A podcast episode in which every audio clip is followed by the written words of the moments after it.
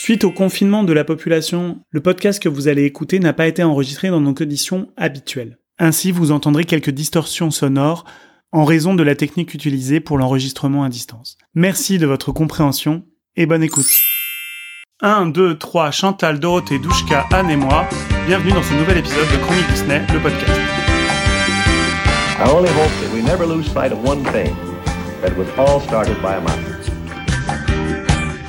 Chronique Disney, le podcast. Bonjour et bienvenue dans ce nouvel épisode de Chronique Disney, le podcast. Tous les enfants des années 70 à 90 se souviennent d'elle. Les chansons de ces princesses télévisées ont fait les beaux jours des émissions de variété et des top 50 et ont contribué à installer les productions audiovisuelles Disney dans le cœur de tous les foyers français. Ces jeunes femmes, aux carrières variées et au succès parfois éphémère, ont fait rêver des milliers d'enfants pendant 30 ans. Et pour vous parler de leur destin médiatique, j'accueille ce soir notre plus grand, pour ne pas dire notre plus vieil enfant, Manitou à ses heures perdues. Bonsoir Laurent. Bonsoir à tous.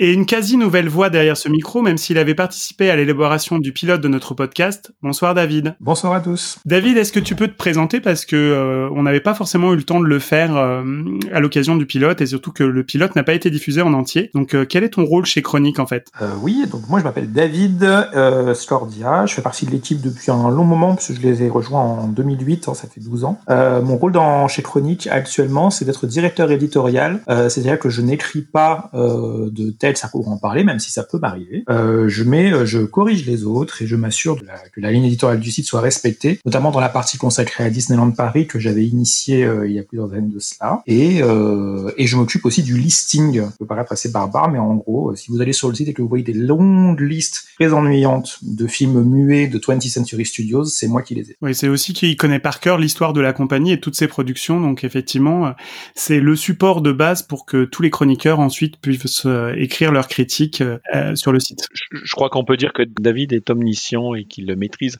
tous les aspects de la Walt Disney Company. Il nous tape sur les doigts lorsqu'on a le malheur de dire Voilà, décorcher les titres. Donc euh, ses oreilles ont dû régulièrement saigner en écoutant nos podcasts parce qu'on n'est pas toujours euh, d'équerre, mais ce soir on va faire attention. Avant de vous parler plus en détail de ces égéries qui sont encore dans nos cœurs, j'ai rituellement une première question. Quel a été votre premier contact avec ces ambassadrices enchantées et quels souvenirs euh, gardez-vous d'elles Euh, Laurent? Oh, moi c'est très simple, c'est la télévision. Euh, lorsque j'étais môme, la télévision était euh, le seul, euh, la seule fenêtre sur le monde, la seule fenêtre sur euh, sur la culture, s'agissant de ma famille. Et, euh, et donc, euh, bah, j'ai grandi avec euh, la télévision et puis j'ai grandi surtout avec l'une des ambassadrices que, que je traiterai tout à l'heure. Euh, donc voilà, moi c'est la télévision et uniquement elle. Pour ma part, ce sera aussi euh, avec la télévision, même si moi, c'est un petit peu atypique, puisque compte tenu de mon âge, j'ai 33 ans, euh, je devrais avoir grandi normalement avec certaines ambassadrices comme Anne. En fait, pas du tout. Euh, je sais pas pourquoi je suis passé un petit peu à côté pendant la période faste de ces ambassadrices, mais j'ai rattrapé ça quelques années après, où j'ai fini par tomber sur un album euh, d'Anne, justement, euh, chez quelqu'un. Puis, euh, comme j'étais déjà passionné de Disney, j'ai fini par, euh, par en savoir plus, par élargir mes connaissances sur le sujet. Moi, j'ai eu le droit, j'y suis passé à chaque fois parce que je crois que je les ai toutes aimées à différentes époques de ma vie, en commençant par la plus petite. J'ai à peu près le même. Enfin, je suis entre Laurent et David au niveau de l'âge. Donc, moi, effectivement, ça a commencé par Chantal Goya. Anne, je commençais déjà à être un peu grand, donc j'ai laissé ça à mes petits frères. Mais effectivement, j'achetais les j'achetais les 33 tours puisqu'à l'époque, la musique était encore que sur des vinyles. En fait, euh, si on se réfère à, à, à l'histoire de Disney, les ambassadrices, c'est notamment les ambassadrices qui ont qui ont produit des chansons et, le fait de choisir des jeunes filles pour représenter la marque Disney, euh, c'est pas une invention française du tout. C'est une tradition euh, qui a été initiée il y a bien longtemps. Alors c'est une tradition effectivement qui vient des États-Unis, mais sous un modèle qui est un peu différent quand même que celui qui a été ensuite exporté en France dans les années 80. Euh, aux États-Unis, c'est dans les années 50 quand Walt Disney s'est lancé dans l'aventure de la télévision. Et donc a, Walt Disney a lancé euh, deux émissions très populaires. Disneyland, qui était l'émission qu'il présentait par lui-même euh, tous les dimanches soirs et où il présentait euh, les parcs, le parc qu'il était en train de construire, euh, ainsi que différentes productions inédites à, la télévision. Et une autre émission qui s'appelait le Mickey Mouse Club, qui était une émission de variété dans laquelle on retrouvait des, jeunes enfants qui ont été euh, savamment sélectionnés et euh, qui, euh, qui faisaient des petits spectacles, qui dansaient, chantaient, faisaient des claquettes.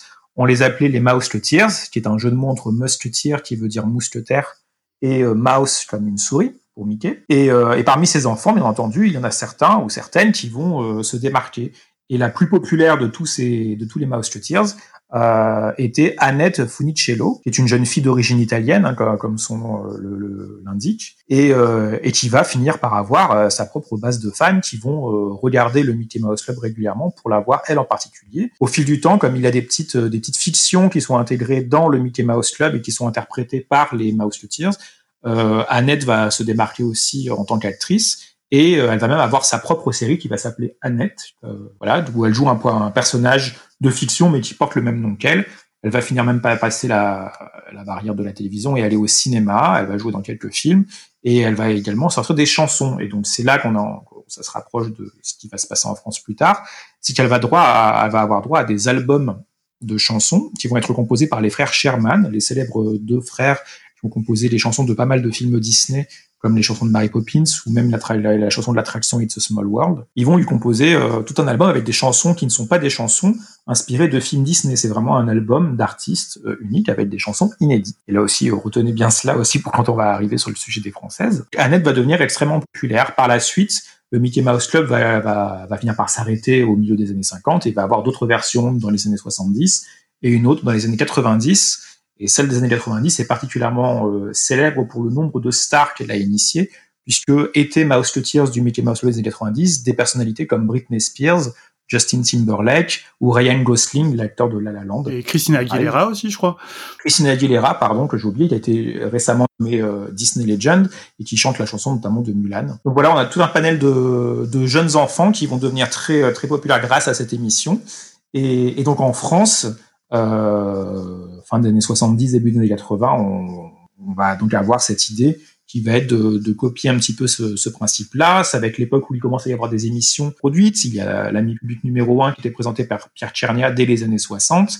Il va y avoir ensuite Salut les Mickey, qui est une émission de variété où là, voilà, on commence à arriver dans cette idée de, de ce que pouvait être le Mickey Mouse Club en quelque sorte. Et on aura par la suite le Disney Club et Disney Parade. Hein. le Disney Club qui est peut-être l'équivalent du Mickey Mouse Club, là où euh, Disney Parade est l'équivalent de ce qui était l'émission présentée par Walt Disney, qui s'est ensuite fait connaître sous le nom de Wonderful World of Color, le monde merveilleux de la couleur ou le monde merveilleux de Disney. Donc on va avoir cet amoncellement de, cet enchaînement pardon de d'émissions euh, d'émissions françaises et en parallèle on va donc avoir cette idée de, de choisir des, des jeunes des, jeunes interprètes qui vont représenter la marque Disney à la fois sur des plateaux de télévision mais aussi au-delà dans, dans des albums de avec des chansons des chansons Disney, mais parfois des chansons euh, inédites. Alors soyons honnêtes, hein, ce sont pas les chansons inédites qui sont les plus connues. Généralement, on va retenir celles qui sont en lien avec Disney. Première d'entre elles, en fait, euh, qui est encore connue aujourd'hui par les gens du coup euh, de mon âge, c'est Chantal Goya, qui en fait est une une jeune femme qui était à la base une actrice et qui a eu en fait la chance de rencontrer un parolier, un grand et son mari, donc Jean-Jacques Debout, et elle participait en fait régulièrement aux émissions de variété qui étaient les émissions des Carpentiers.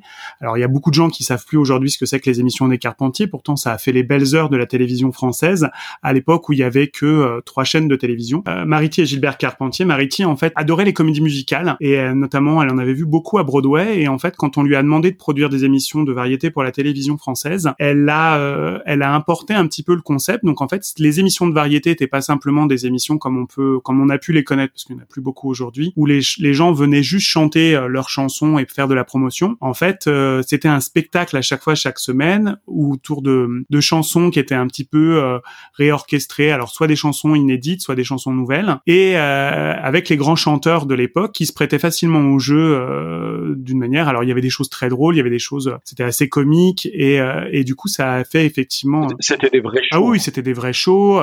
Les costumes étaient créés pour l'émission, les décors étaient créés. Enfin, c'était les belles heures de ce qu'on appelait la SFP, la Société française de production, avec des moyens qu'aujourd'hui on mettrait plus dans ce genre d'émission télévisée. Et puis un jour de 1975 Jean-Jacques Debout prépare un numéro avec Brigitte Bardot où elle devait incarner une institutrice euh, qui quitte son poste de Martinique et à laquelle les enfants euh, veulent rendre hommage. Mais voilà, Bardot appelle la production, on est la veille de l'enregistrement, elle ne peut pas faire le show, elle a la grippe. Et là, c'est panique à bord. Et Jean-Jacques Debout décide de faire appel à son épouse parce que, en fait, il s'avère que Chantal Goya, dans les années 60, a une petite carrière de chanteuse yéyé euh, qu'elle avait mis entre parenthèses après pour pouvoir élever leurs deux enfants. Et donc, elle accepte de remplacer euh, Bardot au pied levé. Et là, c'est un carton d'audience. La chanson, donc, c'est Adieu les jolis foulards et plébiscité. Et Chantal Goya reprend le chemin des studios euh, tout de suite après. Jean-Jacques Debout, qui est un parolier mais aussi un producteur malin, se dit qu'il ne faut pas relancer la carrière de sa femme en faisant ce que faisaient les autres chanteuses de l'époque et décide de plutôt créer un album destiné au jeune public. Pour être sûr de plaire aux enfants et aux parents qui achètent les albums, il cherche des chansons euh, sur des thèmes plutôt euh, sans risque et du coup décide de produire euh, deux chansons euh, qui vont être centrées sur des personnages connus du public et c'est naturellement qui se tourne vers les personnages de la maison Disney. Et après deux ans de production, en novembre 77, sort l'album Voulez-vous danser grand-mère avec le tube Allons chanter avec Mickey. Un pays au ciel toujours bleu, fantastique et magique, inventé par un magicien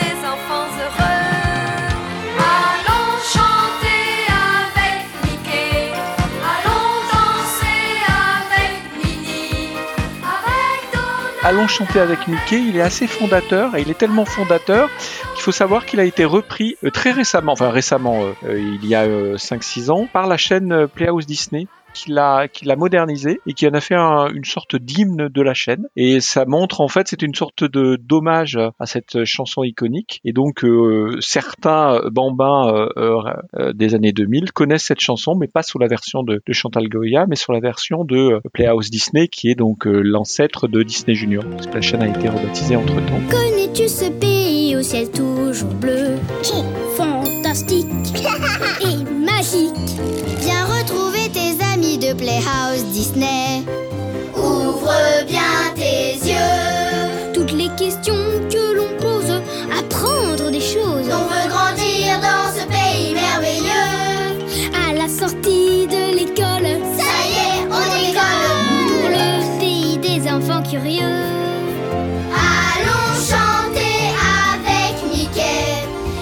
Dans cet album qui sera disque de platine, alors aujourd'hui disque de platine ça veut plus dire grand chose, mais à l'époque c'est un succès énorme, ça veut dire 400 000 exemplaires vendus, donc euh, c'est vraiment un succès. On trouve aussi une version française de la chanson de la série Davy Crockett euh, de 1954 qui avait été diffusée pour la première fois en France en 1976 et que tous les enfants euh, connaissaient et donc voilà pourquoi euh, ils ont choisi cette chanson là en étant sûrs euh, du succès qu'elle remporterait.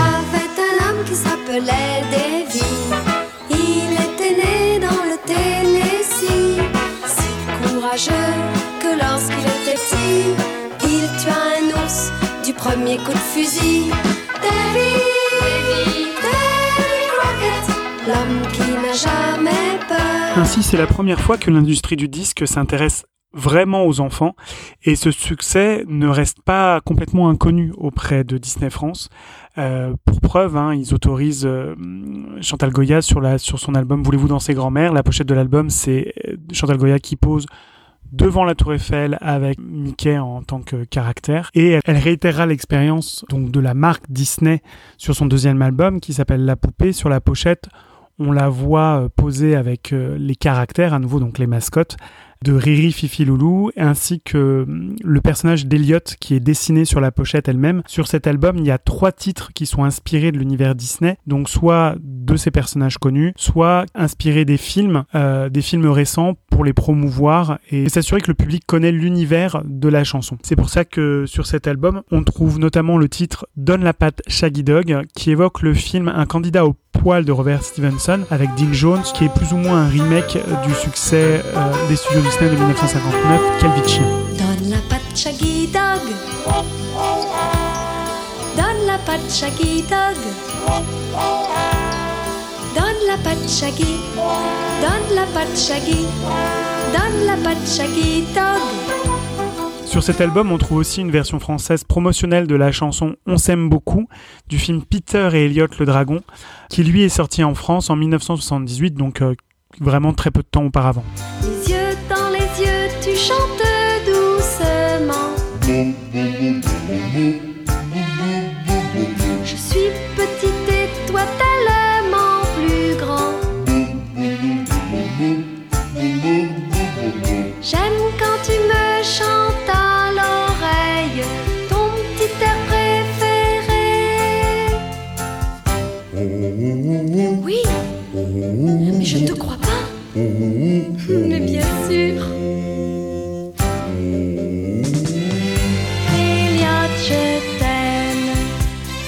Qui, euh, cette version-là, en plus, n'apparaît pas dans le film. C'est vraiment une, version totalement euh, promotionnelle. Et on a là donc les prémices de ce à quoi vont servir les ambassadrices Disney dans le futur, c'est-à-dire euh, promouvoir la marque Disney en fait auprès des Français. Mais le plus grand succès de cet album qui compte 12 titres sera la chanson Riri Fifi Loulou qui contribuera à nouveau à faire de ce second album un disque de platine.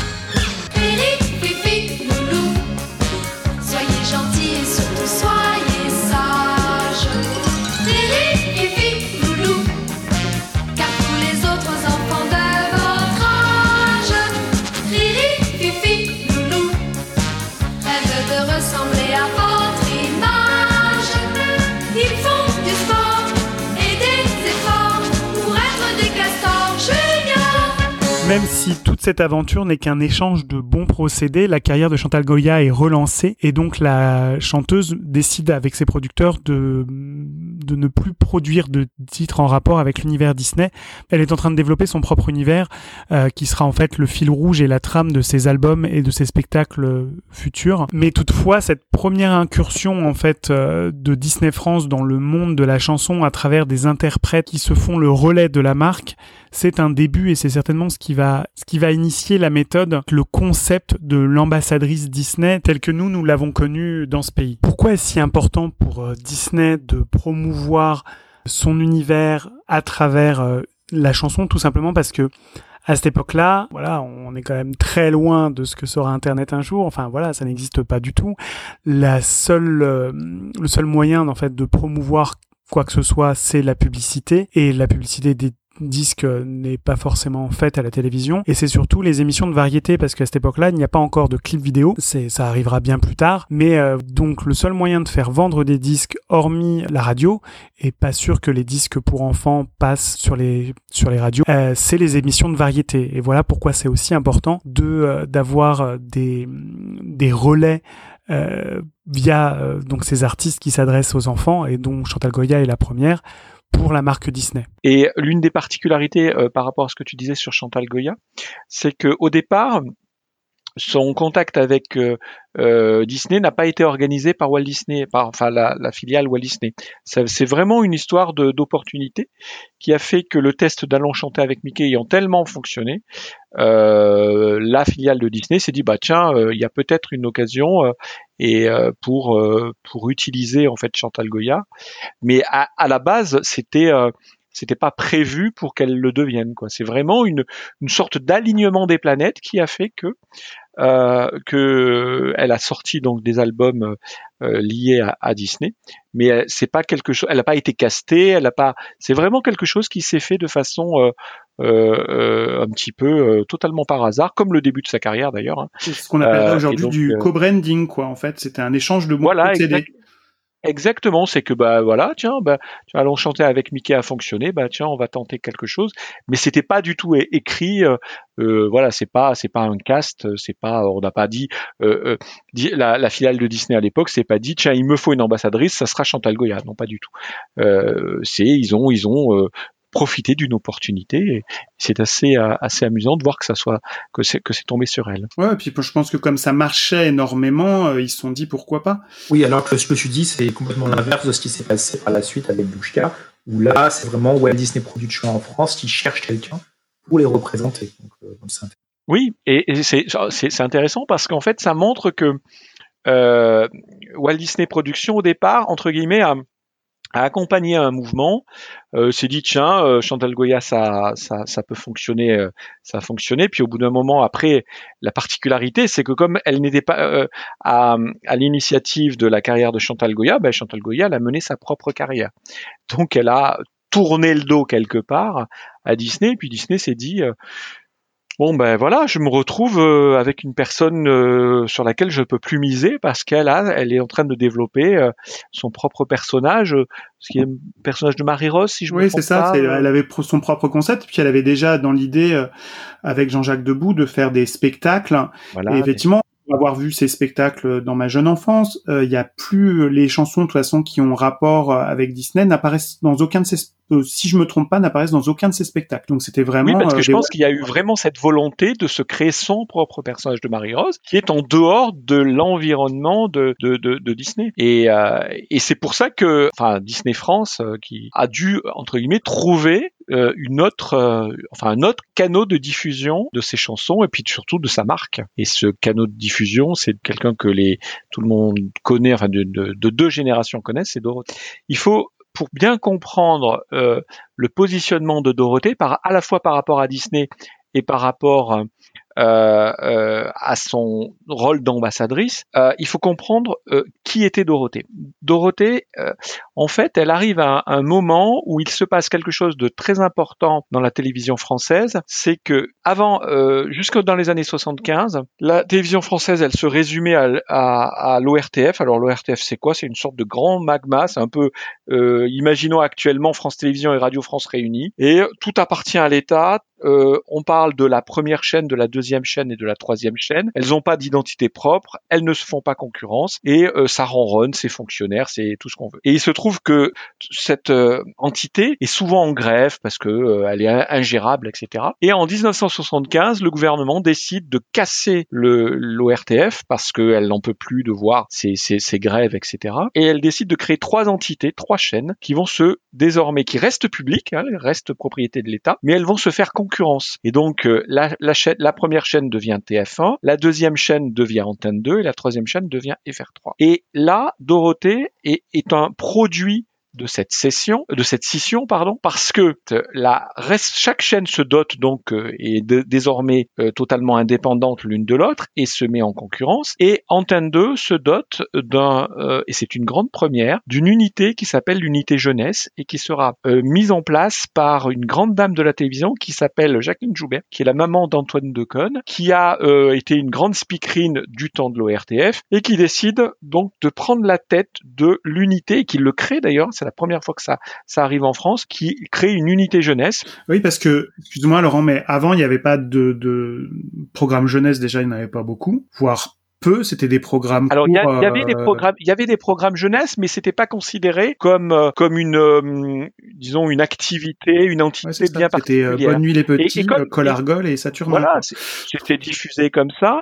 Et puis surtout, il se faisait pas concurrence, c'est-à-dire que la première chaîne diffusait ses émissions jeunesse, pas en même temps que la deuxième chaîne et pas en même temps que la troisième chaîne. Tout cela a été fait un peu comme euh, on pourrait le comparer avec euh, France 2 qui va pas mettre les mêmes programmes en face de France 3 ou en face de France 5. Donc, et, et Jacqueline Joubert, elle crée donc, elle décide de créer une, une émission qui va devenir vraiment euh, très iconique de ces années-là, hein, dès 1978, qui s'appelle Récréa 2. Récré à deux, enfin récré à deux. Quel plaisir ça me fait de vous retrouver et de vous revoir enfin sourire et de chanter avec vous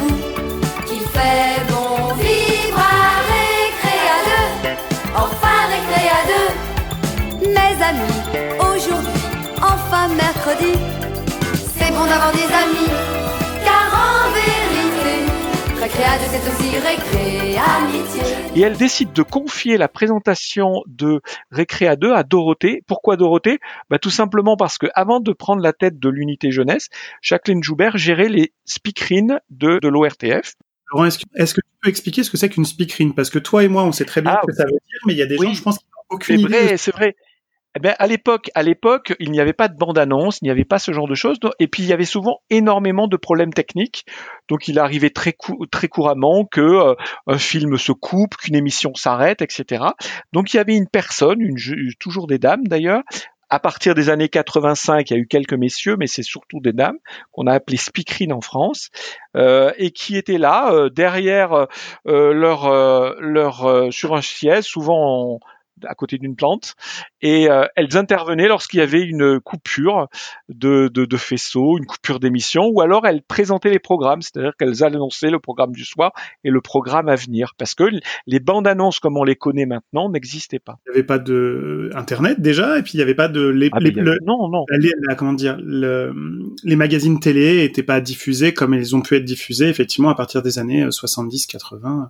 Donc effectivement, il fallait qu'elle présente les programmes aux gens. Quoi. Au final, euh, cette speakerine, c'était un peu le visage de la chaîne, puisque c'était celle qui, euh, qui les entre les programmes. C'était exactement le visage de la chaîne et elles étaient très très populaires et donc euh, Jacqueline Joubert a, été a été une grande speakerine et a été très très populaire et donc comme elle avait recruté à l'époque Dorothée, elle euh, qui euh, elle, a décidé de lui confier euh, la présentation de l'émission Récréa 2. Dorothée au départ était pas fatalement, euh, euh, disons, elle, se projetait pas dans cette émission puisque pendant un moment elle a présenté à la fois l'émission Récréa 2 tout en conservant son rôle de speakerine sur Antenne 2. Et puis au fur et à mesure sa popularité a, a grandi. Et pourquoi elle a grandi? Parce qu'elle a révélé des dons euh, très intéressants, notamment outre la présentation. Euh, les émissions, tu parlais tout à l'heure des shows des Carpentiers, mais il faut se rendre compte que Récréa 2 avait un- une grosse émission le mercredi après-midi et c'était un, un show mais avec des décors, il y avait un thème chaque chaque semaine, par exemple Récréa 2 au camping, Récréa 2 euh, à la plage avec des vrais décors en dur etc, des vrais shows. Et donc non seulement elle a révélé un rôle de elle s'est révélée dans, dans un rôle de comédienne, mais également de chanteuse. Oui, parce que ce qu'on oublie, c'est qu'en fait, les émissions jeunesse ressemblaient pas du tout à ce qu'elles ressemblent aujourd'hui, ou aujourd'hui, c'est plutôt... Aujourd'hui, un- c'est des robinets à, à, à dessin animé. alors qu'à l'époque, Et l'essentiel de l'émission, si je me souviens bien, parce que j'ai regardé ça quand j'étais petit, c'était des programmes plutôt éducatifs sur plein de plein de choses, plein de.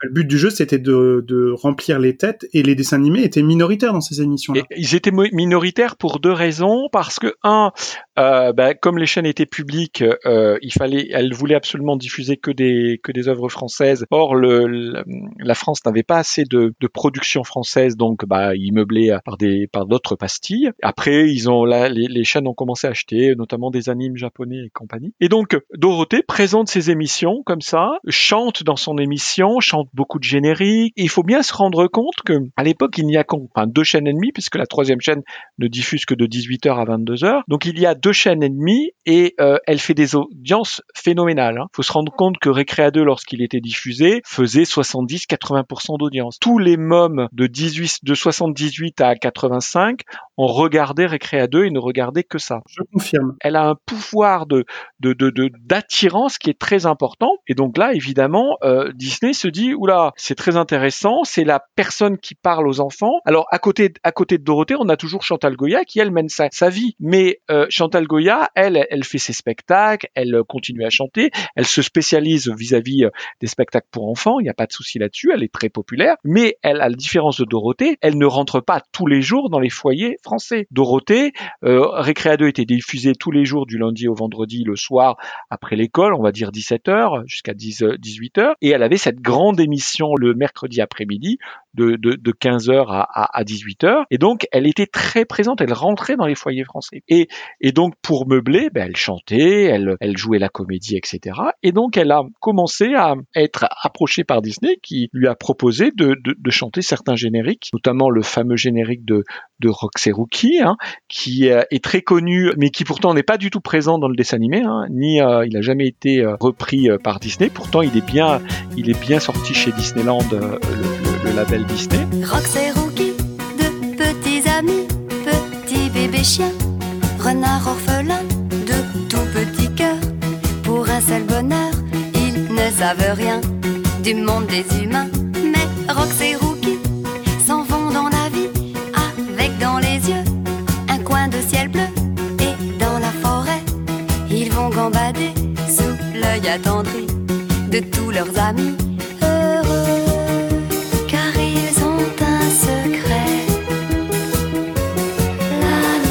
Et, euh, puis parallèlement, euh, Disney se signe avec Jacqueline Joubert une émission qui va s'appeler euh, Disney Dimanche et SVP Disney, qui sont des, des d'émissions qui existaient du temps de l'ORTF hein, et qui consistent par le biais de, du téléphone, les, les gens appelaient et euh, demandaient la diffusion d'un extrait d'un grand classique Disney. Euh, et c'était des émissions très très populaires. Dorothée chante le générique de Disney Dimanche. Et chaque fois que Dorothée chante, euh, bah, les disques c'est cool, mais euh, se vendent beaucoup, puisqu'à l'époque, les chaînes euh, sortaient en disque les génériques des émissions. Donc on trouvait le 45 goûts, on dirait le single maintenant, du générique de Disney Dimanche.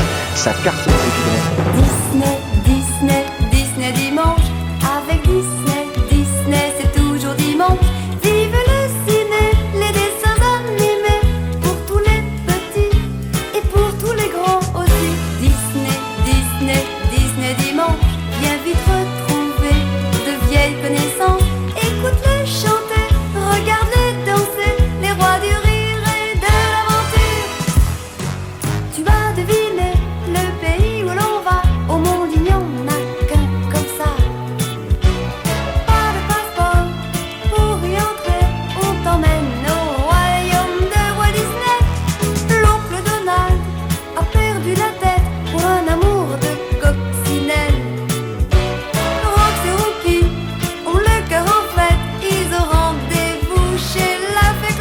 Ça cartonnait parce que les, se fait plus du tout, mais les génériques déjà étaient chantés aujourd'hui, enfin dans le temps, et ça durait euh, plus de 30 secondes, ce qui est plus le cas aujourd'hui. Et à chaque Ça fois, ça pas 30 sortait. un- Oui, ça, ça durait 2-3 minutes. Le géné... Comme les- une émission comme Récréa 2 le mercredi après-midi durait 2h30, ben pour le meubler, le meubler, le générique d'ouverture, il durait 2 minutes. hein. Et on voyait Dorothée chanter et compagnie. Et c'était des records de vente de disques hein, à chaque fois. Et donc, euh, donc euh, Disney France se dit, bah voilà, j'ai trouvé mon ambassadrice qui euh, qui est très populaire, qui rentre chez les chez les enfants euh, euh, dans les foyers français quasiment tous les jours. C'est intéressant que euh, elle devienne un peu la voix et qu'elle représente Disney. Sauf qu'il y a un gros souci, c'est que Dorothée n'a pas besoin à l'époque, n'a plus besoin à l'époque de Disney pour exister. Euh, Dorothée, elle a sa carrière, elle est l'une des stars de la télé du coin, euh, de l'époque, pardon, et, donc euh, j'ai envie de dire, euh, Disney pour Dorothée, c'est juste une de ses activités, tout à fait minoritaire. Elle n'a pas du tout besoin de Disney pour exister et pour vivre. Donc, elle va euh, considérer, euh, considérer que bah ça, euh, elle peut chanter des chansons de Disney, mais elle peut chanter plein d'autres choses. Et elle a, il y a un deux soucis qui s'offrent, qui se présentent également à Disney, c'est que elle est, elle était une star de Antenne 2, donc la deuxième chaîne, sauf que les autres chaînes qui existaient, donc TF1 et, et FR3, ils voyaient un peu d'un mauvais œil de l'inviter sur les, sur ces plateaux, parce que c'était quand on invitait Dorothée, on faisait de la pub pour la chaîne d'à côté. Donc pour les émissions de variété de TF1 ou les émissions de variété de FR3, on voyait que Dorothée, elle arrivait de temps en temps à passer, mais très peu. Donc ça, c'était un frein euh, à, à son, à son rayonnement à l'extérieur d'Antenne 2. Et il y avait un autre souci également, qui là qui est venu euh, de Jacqueline Joubert, c'est que dans Récréa 2, euh, Récréa 2 s'est mis à diffuser des dessins animés, des animes japonais, notamment le tout premier qui s'appelle Goldorak. Alors Goldorak peut faire sourire maintenant parce qu'il n'est pas du tout, quand on le voit actuellement, on se dit qu'il qu'il qu'il n'est pas, il est pas si violent que ça, mais il faut se rendre compte qu'à l'époque, lors de la première diffusion, Non, C'était une révolution à l'époque. voilà, c'est une révolution. Euh, ça fait la une de Télérama, du Monde. Euh, c'est un peu, si je devais faire un parallèle, c'est le même choc que lorsqu'il y a eu la diffusion du premier Love Story. On a dit, mais on est en train de pervertir les enfants, euh, c'est une catastrophe, la violence est arrivée, etc., etc. Et il faut savoir que Goldorak a sauvé sa tête en France grâce à Jacqueline Joubert, qui était donc une grande dame de la télévision et qui a pesé de tout son poids pour résister, résister contre cette déferlante de de haine contre ce programme et en disant non je resterai, euh, il restera à l'antenne. Il faut savoir que Goldorak faisait euh, euh, lors de ses diffusions euh, au plus au plus haut niveau de son de, de sa popularité faisait du 100% d'audience. Je rappelle qu'il y avait que deux chaînes. C'était du jamais vu. Enfin, c'était des choses qu'on n'avait jamais vues. Hein. C'est-à-dire qu'avant, il y avait Jamais, euh, oui, Argol de- et Saturnin et Bonne nuit les petits. Hein. Donc bon. C'est ça, c'est ça. Et donc euh, c'était un choc culturel très important. Et donc euh, et là Disney s'est dit non, je peux pas m'associer à Goldorak, je peux pas m'associer aux Japonais. Donc j'ai un problème. Euh, j'ai une potentielle ambassadrice qui un n'a pas besoin de moi pour vivre et qui veut pas fatalement euh, de moi, et deux qui rep- qui est qui est entravée dans son rayonnement parce que les autres chaînes n'en veulent pas fa- fatalement. Et puis le, le, plus important surtout, le, le troisième, c'est que elle diffuse des choses qui ne correspondent pas à ma ligne éditoriale. Est-ce qu'il n'y avait pas aussi un problème avec le producteur de, de Dorothée qui euh, bon, avait bien compris qu'elle elle lui rapportait beaucoup d'argent et elle lui en a rapporté toute sa vie de l'argent, euh, qui est Jean-Luc Azoulay, qui voulait pas non plus que quelqu'un d'autre s'immisce peut-être aussi dans les affaires de, son c'est- quoi. exactement ça. Et, et lui, j'ai envie de dire, il aurait, il, il acceptait de voir Dorothée euh, chanter du Disney, mais c'était un bonus pour lui. C'était pas du tout. euh, il, il, euh, il aurait jamais accepté de voir euh, Dorothée captée par Disney. Donc à partir de, de là, euh, Disney s'est rendu compte que non, Dorothée ne pourrait pas être l'ambassadrice de la marque parce que euh, elle accepte, elle-même n'accepterait pas de se confiner, de se contenter de ça, et que derrière tout son staff euh, faisait en sorte que ça soit pas possible. Donc euh, Au final, elle a pas chanté tant de titres que ça en rapport Non, avec Disney. non, non, elle n'en a pas chanté. euh, elle a, elle a initié des, euh, euh, elle a initié en fait. euh, alors à l'époque c'est pas Disney, mais ce qui est drôle maintenant sur les chansons, je sais pas si ça se vérifie après. euh, avec Anne, tu, tu, tu, tu m'expliqueras ça, euh, David. Euh, c'est que lorsqu'on écoute Rock, c'est Rookie. Lorsqu'on écoute la, chanson des Ewoks, alors à l'époque c'était pas Disney, mais maintenant c'est Disney. Tendez l'oreille, tout le film est spoilé. Mais tout, hein. C'est-à-dire que quand vous écoutez les couplets, ils vous spoilent tout. Spoil tout, pardon. Rookie passé, la fin d'une histoire. Un petit renard qui fuit dans la nuit, un chien le poursuit, mais Rox et Rookie, devant le grizzly, se sont retrouvés. Comme par le passé, Rookie est en danger, Rox vient le sauver, ils n'ont pas oublié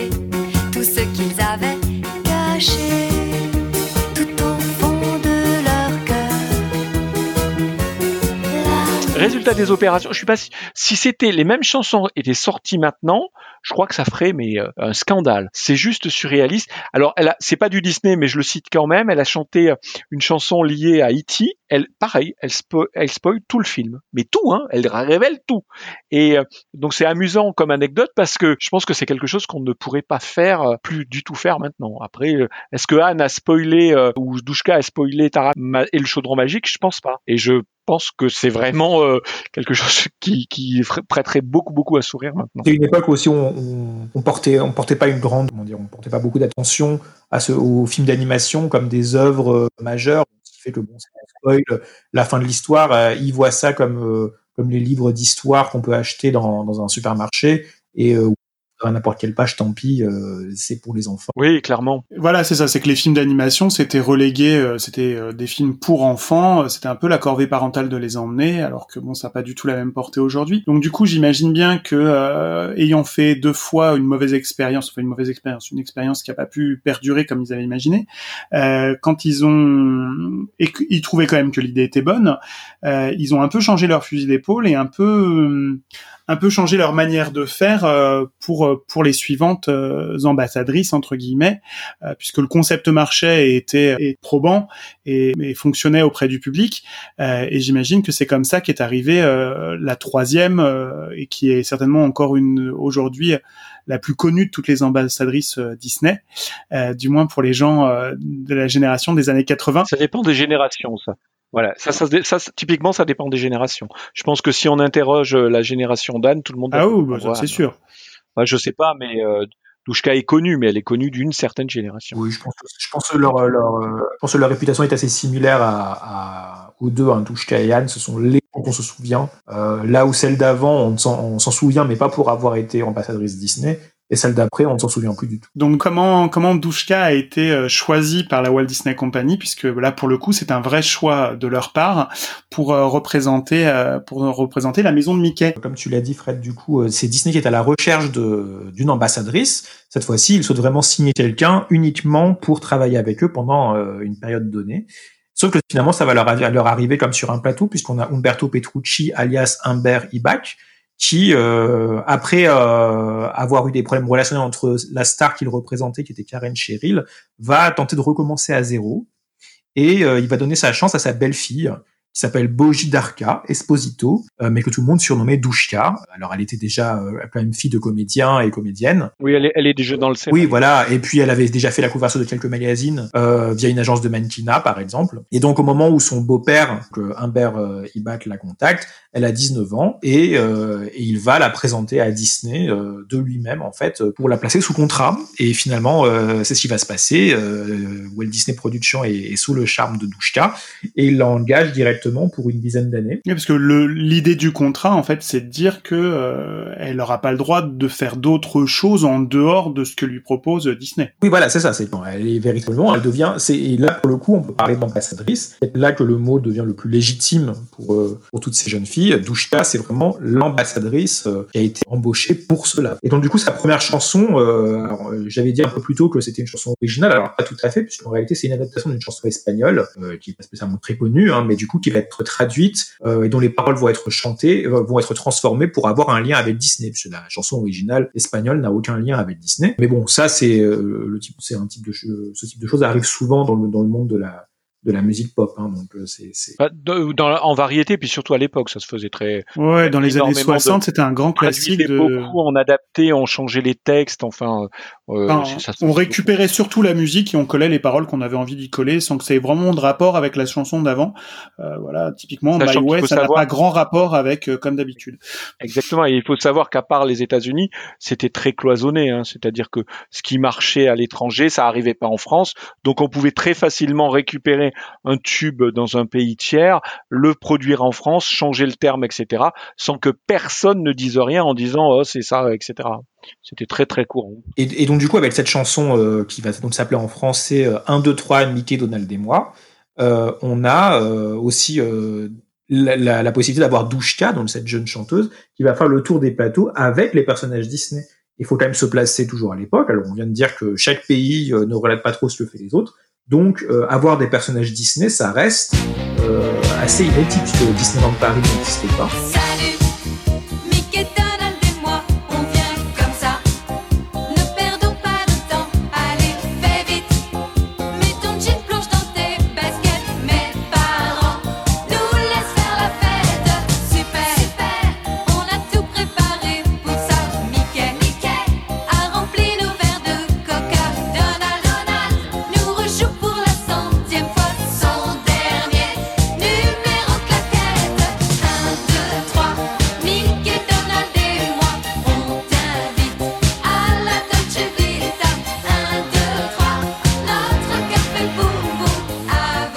Elle avait, elle, cette exclusivité-là, c'est-à-dire que c'était la seule chanteuse qui pouvait euh, débarquer sur un plateau avec euh, Mickey, Minnie, etc.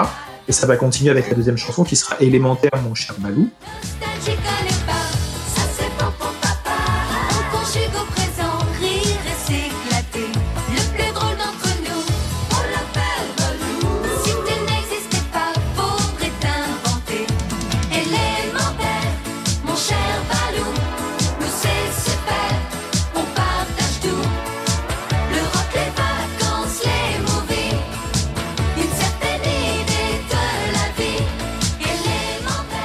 Et après ça, et c'est là qu'on voit tout l'intérêt d'avoir une ambassadrice euh, et qu'on voit la synergie se mettre en place, euh, Douchka va se mettre à chanter des chansons en rapport avec l'actualité des productions de, Disney. Euh, ça va commencer avec Zorro. Alors Zorro est une série des années 50, sauf qu'à cette époque-là, elle passait dans l'émission qui s'appelait le Disney Channel, qui passait sur la chaîne FR3.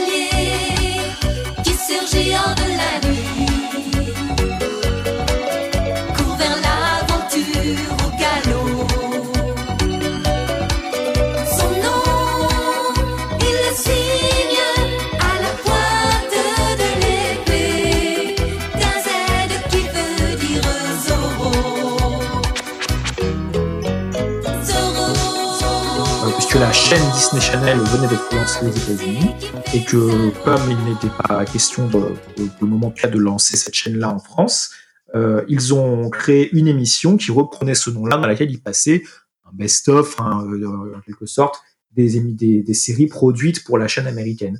Euh, C'est notamment dans cette émission-là que Jean Rochefort va, raconter les aventures de Winnie l'ourson interprétées par des, par des personnages en peluche, un petit peu comme ce qu'on retrouve dans les, dans les parcs, des mascottes. Euh, et euh, c'est aussi une émission qui provient de l'émission américaine Le Disney Channel, dans laquelle on a remplacé euh, le narrateur américain par euh, Jean Rochefort. Et du coup, euh, du coup, à cette époque-là, donc on a Douchka qui va qui va se mettre à qui va chanter euh, la chanson de Zorro. Et du coup, le premier long métrage d'animation qui va sortir à cette époque-là, depuis que Douchka est, est ambassadrice, c'est Taram et le chaudron magique, le 25e euh, classique Disney. Ni ni deux, forcément, Disney va, va profiter de, de, sa, de son ambassadrice et il va y avoir une chanson qui va être interprétée par Douchka.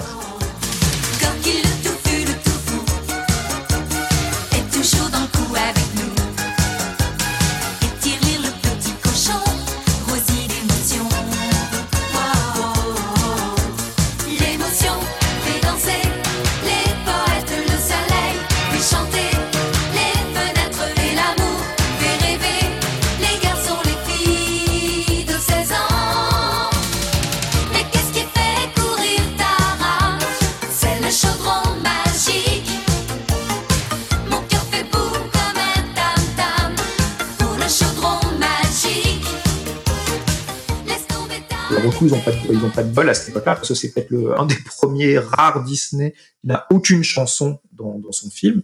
Donc, euh, donc ils vont en créer une qui aura le même le, même titre que le, que le nom du film, et cette chanson va, va soutenir le, le film. Par la suite, il va y avoir euh, Walt Disney Télévision Animation, la filiale télévision euh, pour les dessins animés qui va être créée euh, dans les années 80 par Michael Eisner aux États-Unis.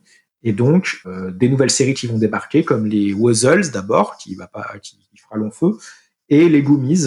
Et, euh, et Douchka chantera euh, le générique euh, d'ouverture des Goomies, que vous pouvez toujours entendre si vous regardez la série sur Disney+, puisqu'elle est dispo en français.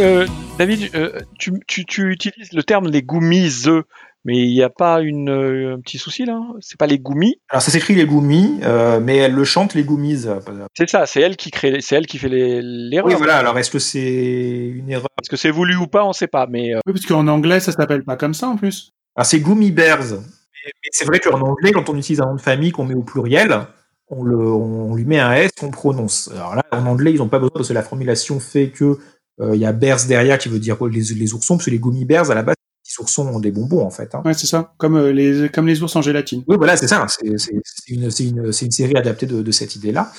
Et du coup, j'imagine qu'ils ont trouvé que ça allait sonner, que ça sonnerait mieux de chanter les Goomies. Peut-être qu'ils ont trouvé des rimes plus intéressantes. mais donc s'il y, a- s'il y avait eu un David à l'époque, il aurait fait, il aurait écrit à Disney France en leur disant qu'est-ce que Oui, c'est voilà. utilisez. Du coup, je le prononce les Goomies parce que c'est comme ça que ça se prononce, mais ça s'écrit les Goomies. Donc voilà. Bon, je saurais que j'ai le droit de dire les gommises alors. Oui, voilà. De toute façon, la- la- le français est déjà plein de, de particularités de ce type-là, donc ça, en- ça en sera qu'une de plus à son échelle. Et donc Douchka, après avoir chanté ces chansons-là, va continuer à mettre en avant des, des classiques Disney, puisqu'il va y avoir également Basile, Basile détective privé, qui sera le, le classique euh, qui sortira juste après, en 86, et donc Douchka va, va, va chanter, euh, va chanter la chanson.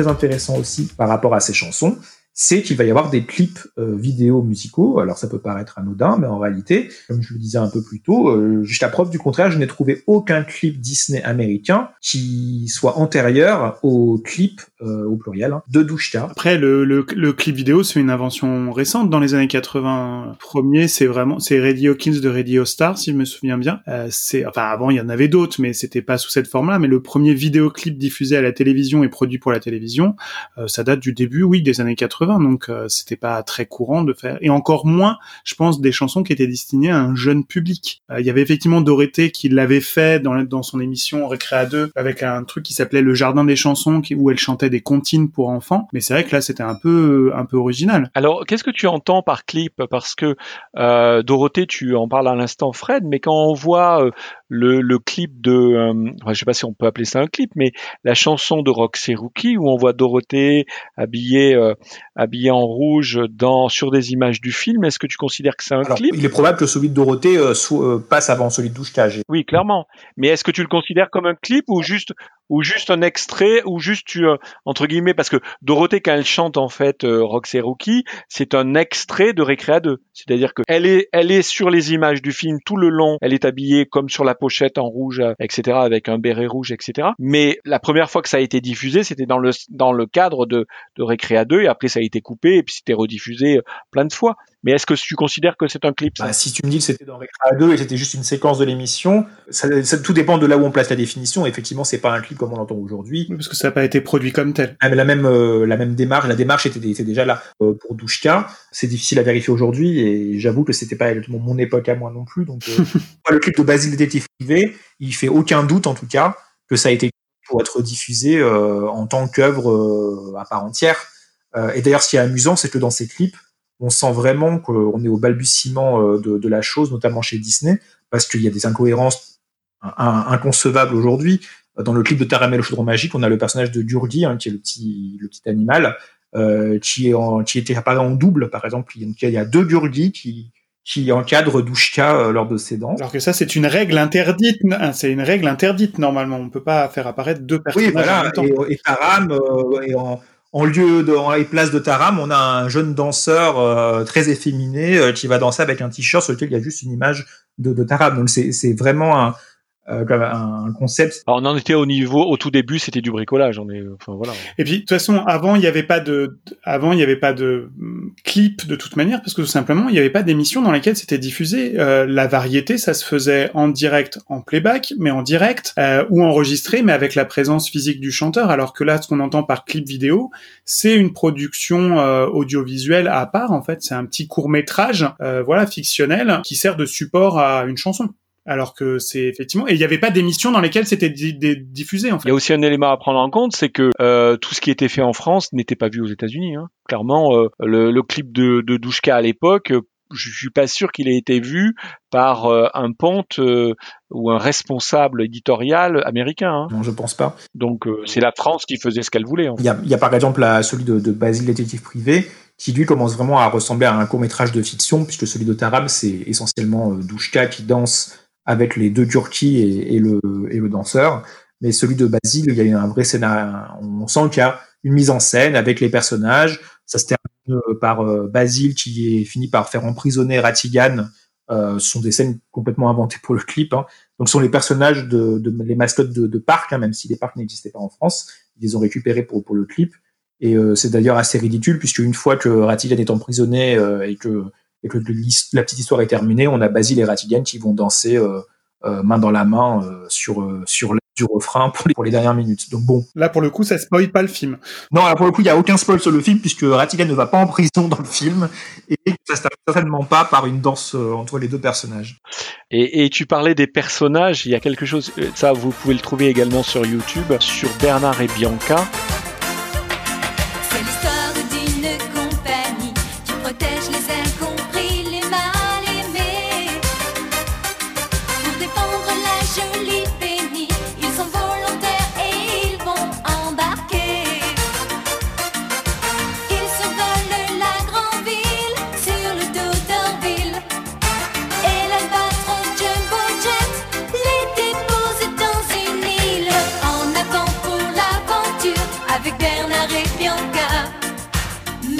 Moi, il y a un personnage que je pense on ne- n'a plus jamais revu. Je sais pas si euh, si tu me contrediras, euh, David, mais c'est qu'il y a euh, zut euh, l'oiseau de Bernard et Bianca, Orville. Orville, oui, qu'on voit qu'on voit apparaître dans un plateau. Alors pour le coup, le- l'extrait c'est un extrait euh, d'une émission de Michel Drucker déjà à l'époque, et on voit effectivement Bernard et Bianca et Orville qui est gigantesque, qui devait être très très difficile à porter. En fait, il existait dans des parcs américains, donc Il devait, voilà, il, il existait, mais je, je pense que depuis, il est plus jamais ressorti celui-là. je pourrais pas dire avec précision s'il n'est pas ressorti pour un ou deux événements spécifiques, euh, ni si les costumes existent encore ou autre, mais en tout cas, oui, il a, il a, il a eu son heure de gloire. à l'époque de la sortie de son film. Le film, euh, c'était dans, en 77.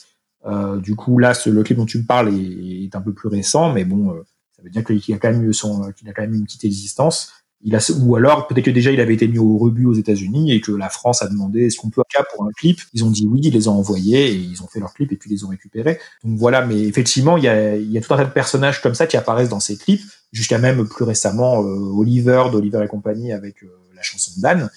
C'est vrai que voir Oliver dans un parc Disney aujourd'hui, euh, c'est impossible. C'est un personnage rare. Oui, bah oui, mais bon, même c'est, il a, il- Oliver n'a jamais été présent à Disneyland Paris de, depuis, depuis l'ouverture, donc il n'existe pas à Disneyland Paris. Aux États-Unis, forcément qu'il a existé, Mais bon, est-ce que le costume existe encore? Euh, Techniquement, on n'en sait rien. Alors que c'est dommage, hein, parce que c'est pas non plus le personnage le plus obscur qui soit, c'est quand même le héros d'un film. J'imagine que euh, elle a quand même sorti quelques albums et sur ces albums il n'y avait que des chansons Disney ou il y avait d'autres choses euh, où tout avait un rapport justement avec euh, avec une production Disney? Non, justement, il n'y a pas que des chansons Disney, il y a des chansons qui sont sans lien avec Disney, et c'est là qu'on en revient à Annette Funicello, qui était euh, une sorte d'ambassadrice de Disney dans les années 50 suite au Mickey Mouse Club. Euh, Douchka va avoir droit à quelques chansons inédites. Il faut savoir que les albums de Douchka, même tous les albums Disney, ne sont pas édités par Disney. Ils sont édités par Ibach, qui est le label dont est propriétaire Humbert Ibach, donc le, Le beau-père de Douchka. père de Douchka qui qui l'a lancé dans le contrat. C'était dans le contrat. Ça ne pouvait pas être euh, Disneyland euh, ou ce qui est aujourd'hui Walt Disney Records qui pouvait éditer les, albums de Douchka. Donc comme c'est Iba qui sort ces albums-là et qu'elle est un peu euh, sa protégée, il va quand même aussi tenter de, euh, de lui créer des, chansons rien que pour elle qui sont euh, aucunement liées à Disney. Et elle va en avoir une qui va sortir en single, euh, la seule si je ne dis pas de bêtises. C'est euh, Comme le dit toujours mon père.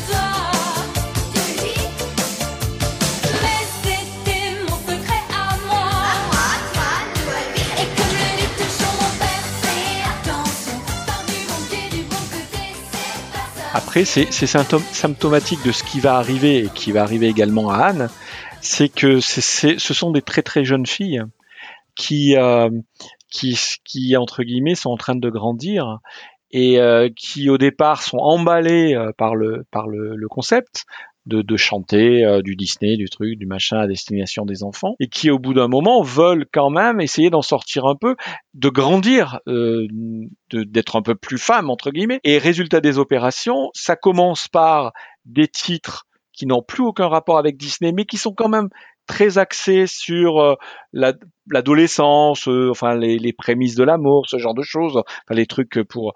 Mais mais ça montre les prémices d'un problème qui va arriver, c'est que ces jeunes filles, au bout d'un moment, euh, bah le temps passe et elles veulent plus, euh, elles veulent plus euh, être euh, être vues comme entre guillemets une, une adolescente ou ou une jeune fille sous, bien sous tout rapport. Elles veulent pre- prendre une, une, une indépendance et, et souvent c'est le début de la fin. Ouais, ou c'est le moment où s'opère le virage. Hein, aux États-Unis, Britney Spears, Christina Aguilera, euh, entre autres. Oui, mais c'est le début de la fin pour Disney, c'est-à-dire que on claque la porte et de deux choses l'une, soit la personne arrive à faire une carrière derrière, ça a été le cas de Britney évidemment, euh, etc. Soit ben, sa carrière s'effondre, s'effondre totalement quoi. Euh, Douchka, Douchka, c'est hallucinant parce que si vous regardez les pochettes de ses albums, euh, la signature de son nom, le D de son nom, c'est le D de la signature euh, Disney en fait. Donc vraiment, euh, il l'avait euh, euh, adopté. euh, Enfin voilà, c'était vraiment. euh, elle, elle devenait un personnage Disney en, à part entière. Euh, mais clairement, pour tout ce qui n'était pas Disney, euh, dont je parlais tout à l'heure, euh, pour avoir rencontré Douchka en interview il y a quelques années pour le site, euh, elle nous avait dit que ces chansons-là, c'était c'était vraiment pour lui faire plaisir. Hein. Je veux dire, en tout cas, elle le voyait comme ça. Ça sortait pas en single, à part une, comme le dit toujours mon père, mais il y avait plein de chansons. euh, mon petit cœur, mon prince, doucement Douchka. Alors ça reste des chansons toujours euh, des chansons d'amour euh, un peu naïves euh, avec euh, des histoires. De... oui, mais on commence déjà à couper le cordon quoi. Voilà, c'est ça. Et elle, c'était ce qu'elle voulait au final. Hein. C'était euh, c'était ce qu'elle voulait. Mais enfin, avant, de, avant de parler du, de, du départ de Douchka, je vais quand même parler d'un d'un point très important qui, qui va aussi être euh, annonciateur de ce qui arrive ensuite. C'est euh, les émissions de télévision, puisque c'est c'est avec Douchka que Disney va ensuite lancer Disney Parade notamment. Euh, et donc Douchka a été une invitée régulière de, de Jean-Pierre Foucault dans Disney Parade. Euh, elle était notamment là euh, lors de la pose de la première pierre euh, d'Euro Disney Resort. Reçu euh, quelques-unes des tomates euh, par, les, par les personnes qui pouvaient manifester à différentes euh, présentations qui ont pu avoir lieu en région parisienne pour, pour, pour Disney. Donc voilà, elle était vraiment là. Donc elle se, elle avait, elle avait raconté quand on l'a vu. Elle nous avait dit qu'elle se sentait toujours très fière d'avoir d'avoir été là au tout début, euh, voilà, de, Oui, on, on sent quand même euh, après coup qu'elle regrette le fait d'avoir abandonné, hein. parce qu'en fait, elle n'a pas existé, quoi. Elle a, ça s'est effondré coup. Elle a vraiment tenté d'exister par la suite, donc on- elle va, elle va finalement casser son contrat. Au final, elle aura fait que 5 ans hein, chez Disney, alors qu'elle avait signé pour 10. Je connais pas les détails du contrat pour vous dire comment ça a pu être possible de partir de cette façon-là, mais bon, bref, elle est partie. Et au final, là où elle avait espéré faire une carrière, euh, où elle aurait joué euh, un rôle un peu plus mature euh, que celui qu'elle jouait, euh, avec des costumes toujours euh, très enfantins, euh, de, de petites écolières, etc., euh, sans le côté sexy de Britney Spears du tout. donc, donc du coup, donc du coup, voilà, elle-même quand elle quand elle parle de Britney Spears, elle y voit là le modèle qu'elle aurait aimé. voilà, c'était ça, ce qu'elle voulait faire. Elle voulait mettre des tenues plus moulantes. Elle voulait, voilà, affirmer un petit peu, voilà, avoir aussi quelque chose de plus sensuel, etc., qui n'était pas du tout compatible avec l'image de marque de, Disney. En tout cas, pas à l'époque, parce que il faut quand même rappeler qu'en- qu'entre temps. Disney a quand même aussi fait évoluer euh, les choses, puisque même si quelqu'un comme euh, Miley Cyrus a fini par quitter Disney pour faire les choses les plus provocantes euh, qu'elle a fait par la suite, elle a quand même sorti un album où elle était déjà en- dans des tenues plus suggestives, de même que Demi Lovato, qui n'est jamais partie de chez Disney au final, et ça l'a pas empêché de. Oui, mais à l'époque, c'était, enfin, là, là, on est dans les années 2000. À l'époque, c'était impensable, impensable. Et, et je, et, et je pense que Mais d'autant plus qu'il y a quelque chose qui n'existait pas à l'époque, c'est qu'il n'y avait pas Hollywood Records aussi. Exactement, et je pense que euh, que le fait qu'elle ait quitté Disney, euh, Disney a dû peser un petit peu de tout son poids pour euh, imposer vite, rapidement quelqu'un à la place et entre guillemets brouiller, effacer euh, Douchka euh, de, de, enfin de la tête des gens. Hein. En fait, ce qui est horrible, c'est que cette femme, c'est un produit marketing. c'est ça, c'est que c'est que voilà, le jour où on change le goût, on change euh, voilà, c'est c'est c'est des gens qui sont remplaçables et c'est un peu effectivement, je pense que c'est très compliqué d'exister euh, sans. Oui, mais ce qui est dingue, c'est que Disney n'avait pas voulu la remplacer. C'est pas une décision. Son départ n'est pas une décision de Disney. C'est vraiment elle qui. C'est le, syndrome de la jeune fille hein, qui a été, qui a commencé très tôt et qui a besoin de s'émanciper et qui euh, ne se rend pas compte euh, de, de, de, de ce que ça lui apporte et qui en a entre guillemets un peu ras-le-bol de représenter quelque chose qui ne lui correspond plus intérieurement. Et, et elle part, elle claque la porte. Moi, je vois ça comme ça. hein. Comment vous avez vécu euh, le tourbillon, ce tourbillon médiatique dans lequel vous avez été embarqué? Et cette notoriété monstrueuse d'un coup Alors, ça a été un peu compliqué au départ, bien que je- l'amour du public ne m'a jamais quitté. Moi, j'ai vécu euh, cette proximité, euh, cette familiarité avec le public, j'ai toujours très, très bien vécu. Mm. Je pense que j'ai grandi en apprenant mon métier, beaucoup. J'ai été disque d'or euh, tout de suite, en l'espace de six mois, neuf mois. Et c'est arrivé, j'ai pas compris ce qui se passait. On est pris dans un tourbillon. Tout d'un coup, on est projeté dans la lumière. On n'a plus le temps de la réflexion. On est uniquement dans la projection de soi scénique. Et ça, c'est merveilleux, mais c'est très dangereux. Pourquoi J'avais 18 ans. Mais quand je revenais chez moi, j'étais toujours la princesse Disney. Pourquoi? Parce que si je quittais cet, uni- cette- cet uniforme, j'allais dire, donc c'est un lapsus quand même intéressant, parce que euh, si je quittais cet habit de, de- de lumière quelque part, euh, je pouvais partir aux antipodes et j'avais pas le droit. J'avais pas le droit. Il fallait que je reste. Il était dit dans mon contrat que j'avais pas. Alors c'était pas marqué noir sur blanc, mais c'était un contrat moral. J'avais pas le droit d'aller dans les soirées, j'avais pas le droit de fumer. Bon, je fumais pas, je buvais pas parce que j'étais. Donc vous n'avez pas eu de jeunesse, vous n'avez pas eu d'adolescence en fait. Pas trop, non.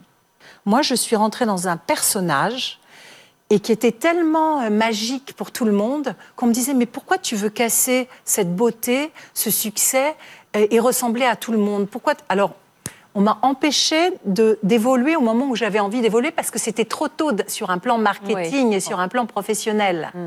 Mais moi, j'étais une jeune fille et j'avais et je grandissais. Donc, il y avait comme une rupture de la personnalité, tant et si bien qu'au bout de six ans, Vous avez dit stop. Et alors fait est-ce ce qu'on appelle un. Alors, je sais pas si on peut parler de burn-out médiatique, mais j'ai fait. un- j'ai- J'ai j'ai dit, je ne veux plus monter sur scène, je ne veux plus entendre parler de ce métier. Euh, Disney n'a pas vous souhaité se séparer de, de Douchka parce que Disney avait investi entre guillemets dans Douchka. Euh, et je pense que, en revanche, Douchka a démontré quelque chose à l'époque, c'est que le rôle d'ambassadrice était très important pour la marque Disney. Et je pense que c'est pour, euh, est-ce que sans Douchka il y aurait eu Anne? Je sais pas. Techniquement, non, mais justement, Anne n'aurait euh, pas été là sans Douchka. Euh, déjà, pour, la petite anecdote, c'était que Anne s'est fait repérer en étant dans les chœurs de Douchka pour la chanson euh, Comme le dit toujours mon père, dont j'ai parlé tout à l'heure. Quand Anne va arriver, tout est déjà en place pour elle. C'est pas une création de toute pièce comme Douchka où il a fallu inventer ce concept-là. Disney Parade est déjà en cours de route, donc euh, il n'y a plus qu'à remplacer euh, une jeune fille par une autre.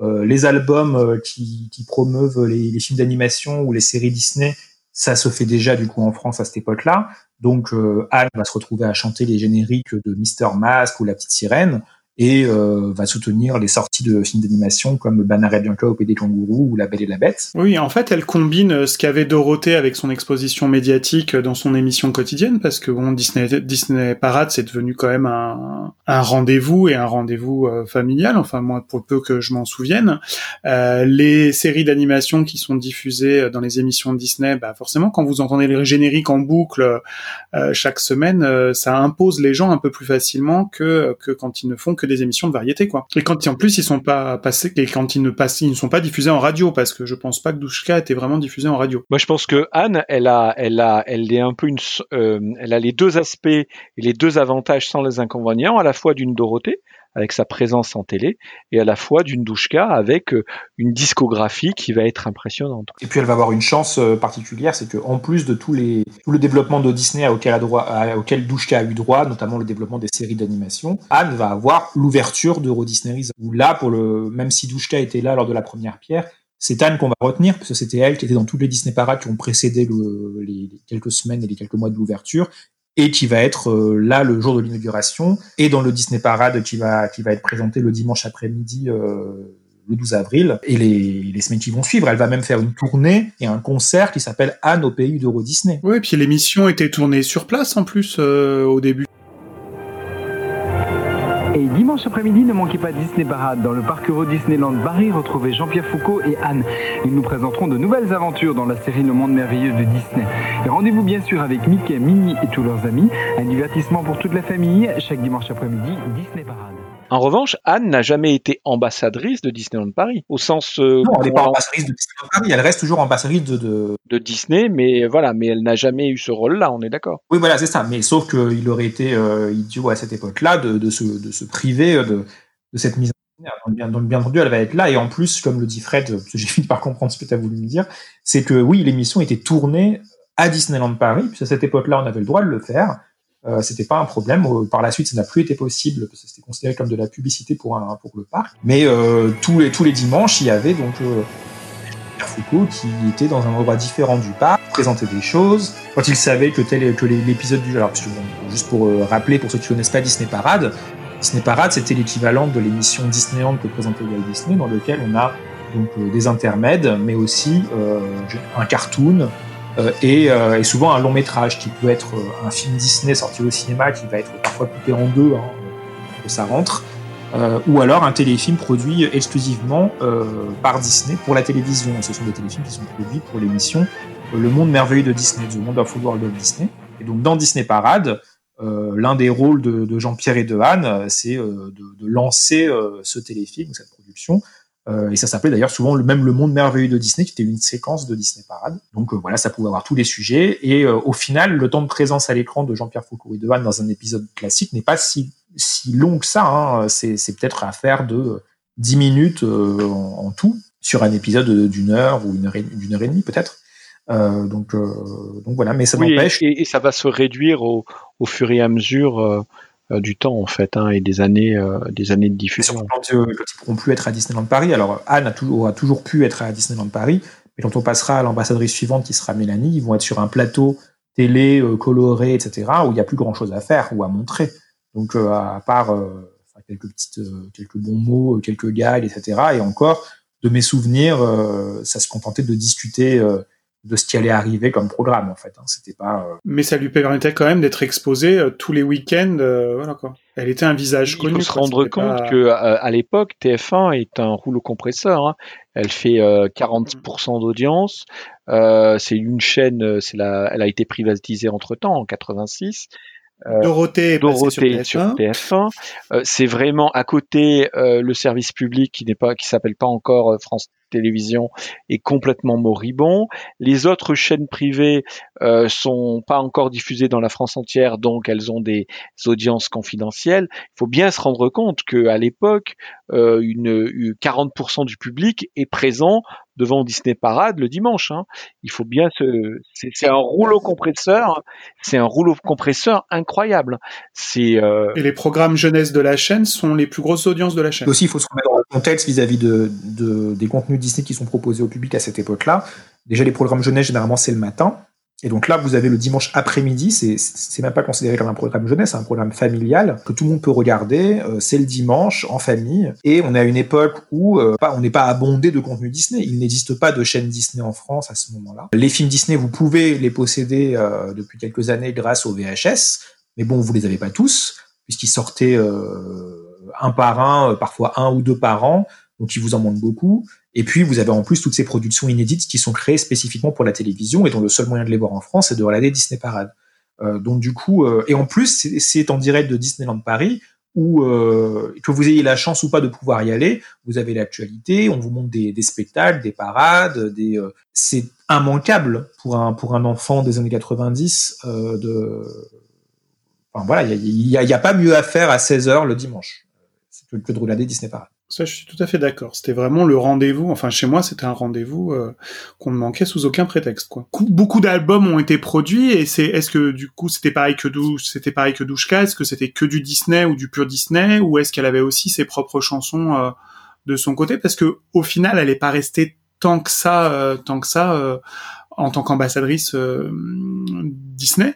Puisque si Douchka a fait la pose de la première pierre, Anne est arrivée quand même pas très très longtemps après. Euh, Est-ce qu'elle a produit beaucoup d'albums? Est-ce qu'elle a eu beaucoup de productions au sein de, au sein de Disney? Elle en a quand même eu pas mal, alors j'ai plus le nombre d'albums en tête, hein, mais ça doit être 3 ou 4. Vous me corrigerez si je me trompe, si quelqu'un m'entend.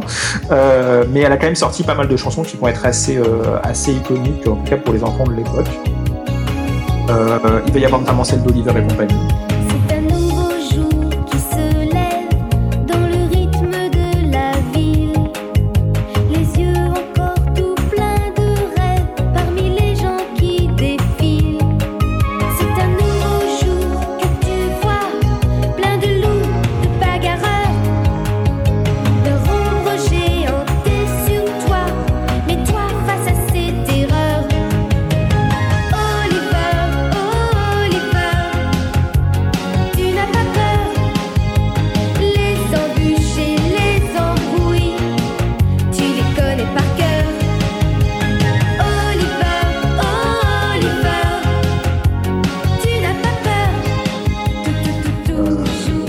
Encore, comme tout ça, ce sont des gens qui sont pas dans le film.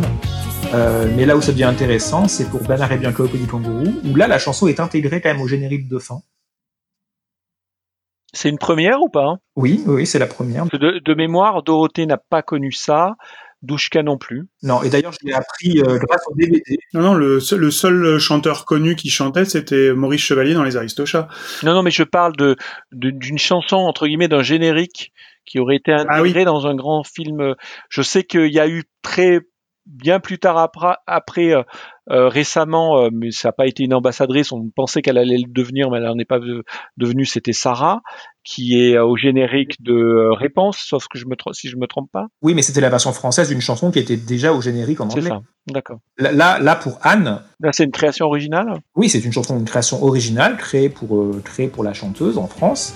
Et euh, elle va euh, se retrouver dans le générique de fin français. Alors que si vous mettez le générique de fin en anglais aux États-Unis, il y avait juste la musique instrumentale du film.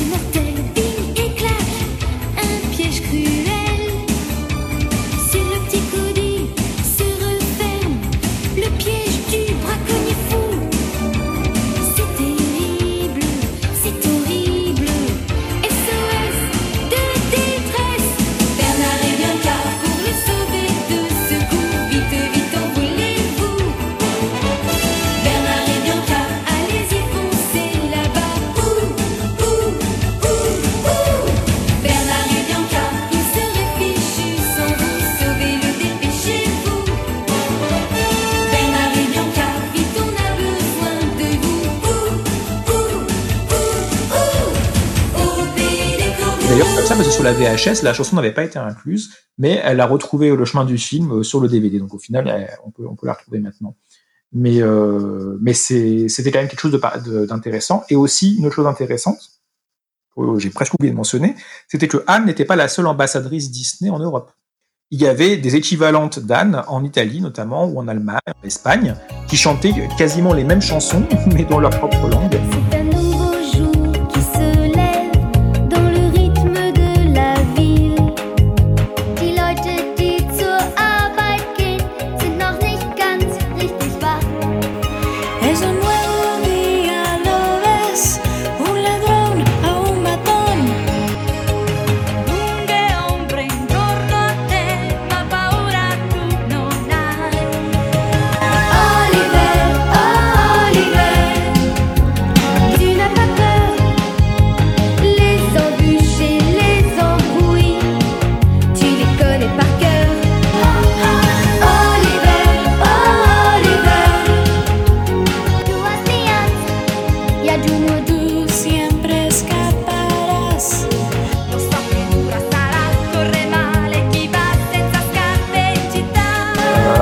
Désolé si jamais je viens de casser tous les rêves des fans d'Anne, euh, mais en produit marketing, là pour le coup, on peut difficilement faire plus évident. Ce qui serait intéressant, c'est de savoir qui a, qui a copié qui. Est-ce que c'est la filiale française qui a initié la chose ou est-ce que euh, ou est-ce que c'est euh, la l'a copié euh, Ce serait Je intéressant. pense tromper que c'est vraiment une initiative française, puisque pris la suite exacte de Douchka. Ouais, c'est ça.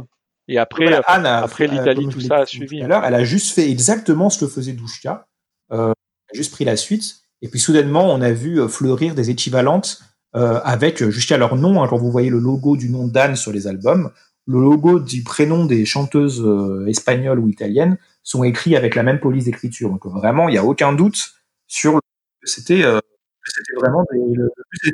Et je pense aussi, pardon, je pense aussi que l'ouverture d'Euro Disney Resort à étranger tout ça et que le but c'était aussi d'avoir ces, ces personnalités espagnoles et italiennes qui font la promotion de, l'ouverture du resort pour l'Europe. Je pourrais pas vous le confirmer avec certitude, mais il est possible aussi que des certaines émissions aient été tournées à Disneyland. euh, C'était, le sens de ma question, c'est pour savoir du coup si euh, si ça avait été aussi euh, un moyen de promotion pour pour le parc euh, à travers l'Europe, même s'il n'avait pas forcément besoin de ça pour se faire connaître.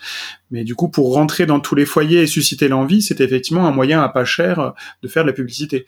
Et euh, donc, donc, au niveau des chansons, il y avait ces chansons qui, qui soutenaient les films. Et oui, il y a eu aussi des chansons inédites qui ont été euh, créées pour Anne.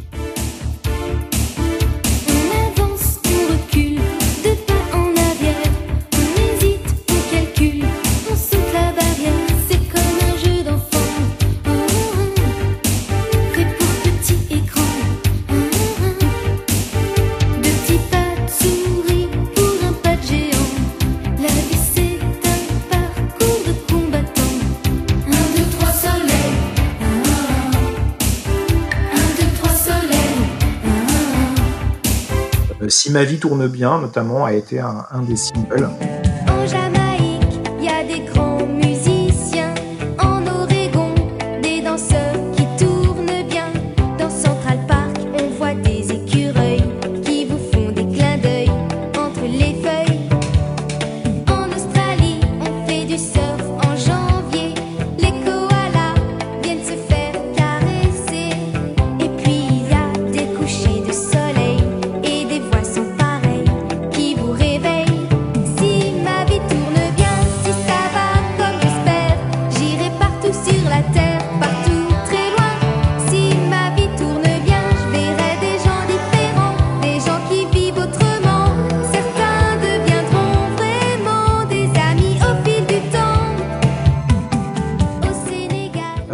Aussi mis en avant, alors c'est Disney, mais c'est euh, un peu différent, elle a mis en avant les petits loups.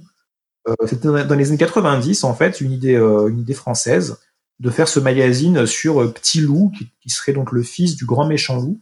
Alors dans les cartoons, le grand méchant loup n'a pas, de- n'a pas un fils en particulier, il y en a Ah mais c'est dans la bande dessinée qu'il existe, enfin s'il existe en bande dessinée, si mes souvenirs sont là. Voilà, il a été créé dans le monde de la bande dessinée. Et Il y, a- il y a eu un magazine hein, qui s'appelait Petit Loup. hein. C'est celui-là dont parle David. oui, voilà, le magazine, le, le magazine Alors la chanson, euh, si, je précise ça, c'est que la chanson s'appelle Les Petits Loups, alors que le magazine est sur le personnage avait le nom du personnage du qui s'appelait Petit Loup. Un personnage, pas Les les. petits loups, ce sont tous les enfants, en fait. Ce sont pas d'autres d'autres loups, en fait. Euh, Si on écoute les paroles de la chanson, ou même si on lit le magazine, euh, salut les petits loups, euh, j'espère que vous avez passé un mois ou je ne sais. On est tous des petits loups euh, qui, qui sommes en fait les, fans des petits loups, les, les personnes. Avez-vous déjà vu des petits loups sympas comme nous? Hey, hey, hey, nous les petits loups. Toujours prêts, toujours là quand on a besoin de nous. Hey, hey, hey, nous les petits loups. Du monde, on est la meilleure bande de copains. On serre les coudes très fort,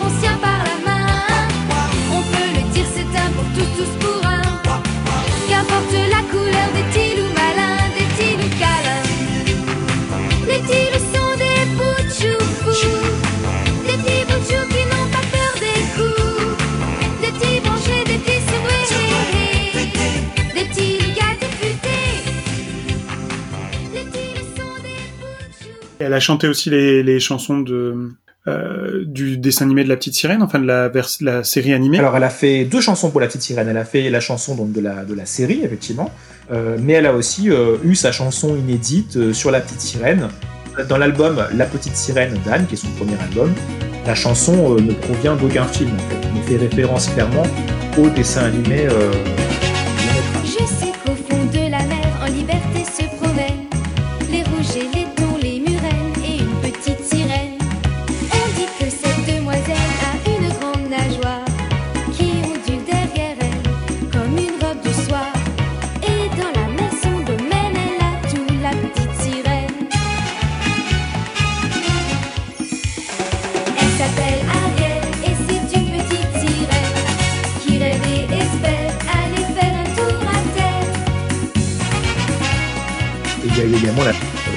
Petite sirène, du coup, sans le là, qui est le générique d'ouverture de la série. Petite sirène, amoureuse de l'action, pousse des chaînes, Sébastien Polochon.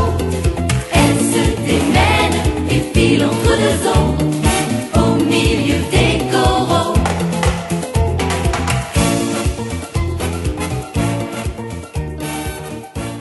Elle fera aussi le générique d'ouverture de Mister Mask.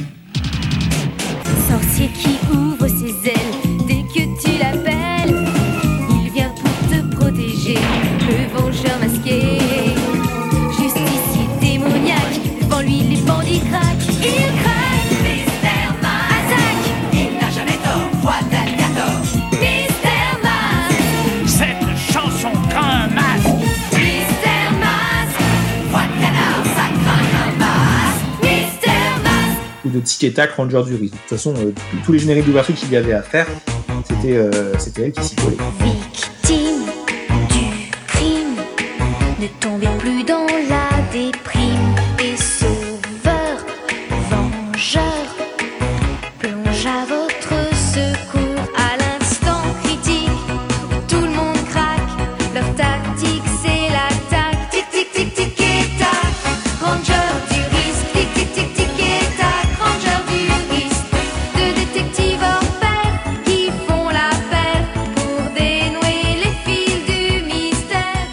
Également les chansons pour, euh, pour Disneyland Paris, puisqu'elle a fait son concert euh, Anne au pays d'Euro Disney.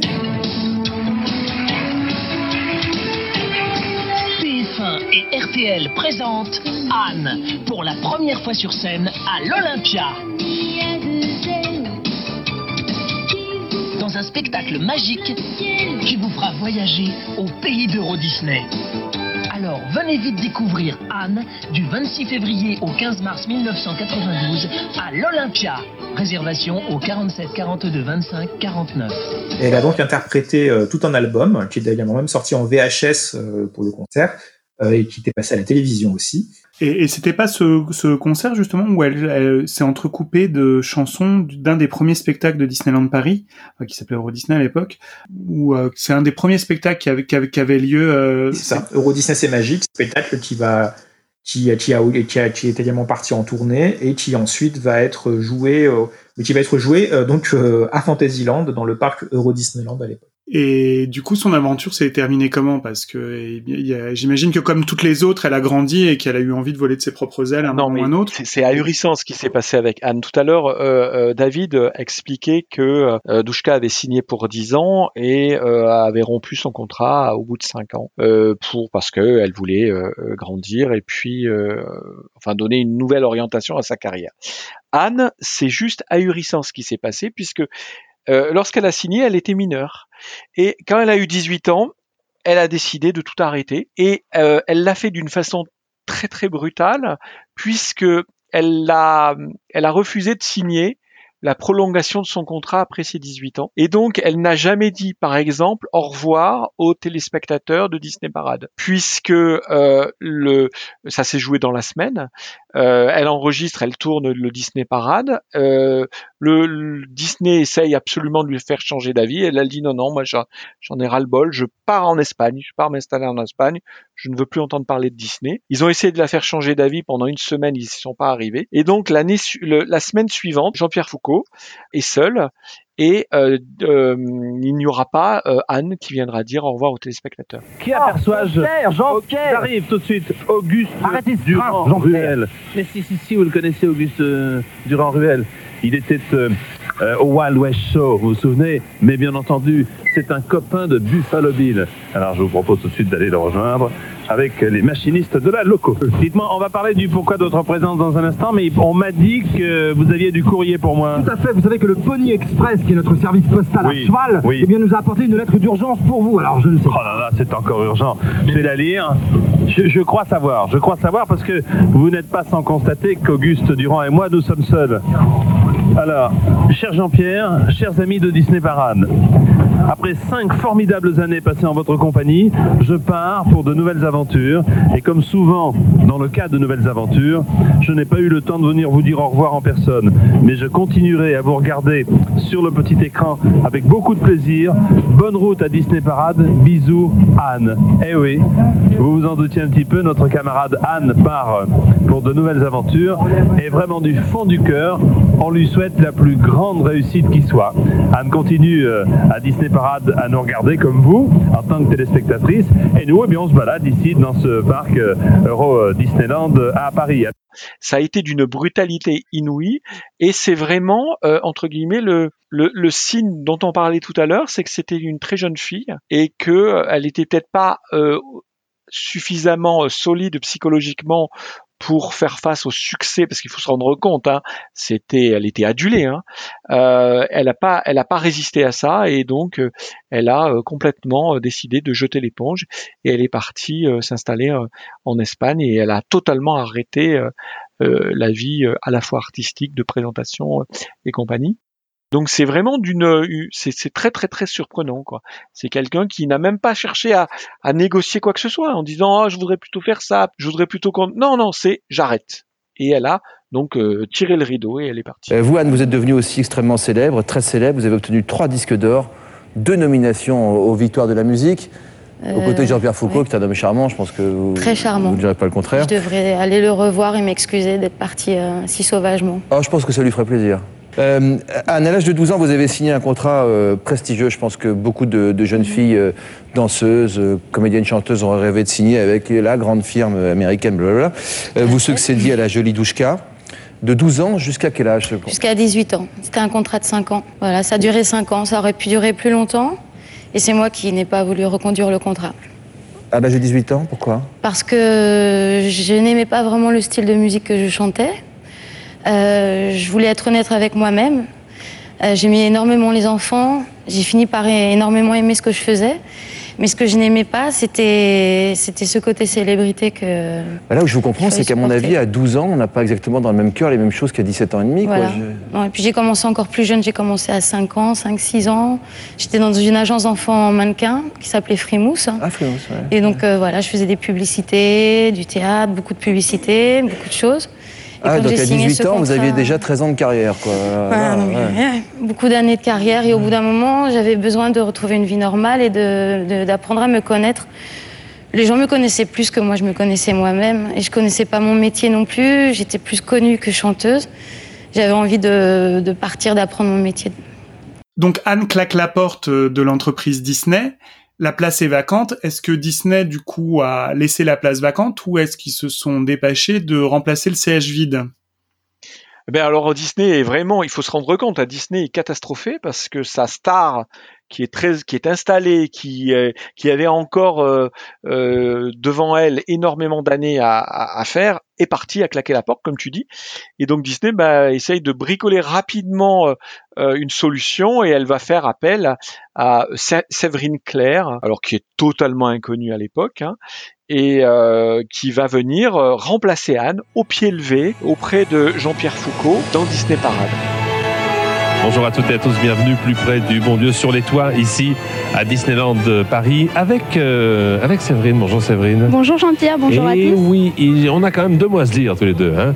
Alors, euh, Séverine, c'est le prénom, ça j'en suis sûr. J'aimerais que tu te présentes davantage, c'est possible? Bien sûr. Alors? Alors j'ai 19 ans. On a deux ans d'écart, donc c'est bien. J'en doutais pas. On a deux ans d'écart. J'ai obtenu mon baccalauréat en juin dernier. J'ai des petites activités comme le chant, le piano, la danse. Mhm. Et j'ai surtout une grande passion, c'est le rêve. Eh bien, si je te proposais de rêver avec nous pendant un petit peu plus d'une heure cet après-midi, tu, accep- tu accepterais? Bien sûr. Bon. Et puis si tu te sens bien ici, ben reviens la semaine prochaine, d'accord?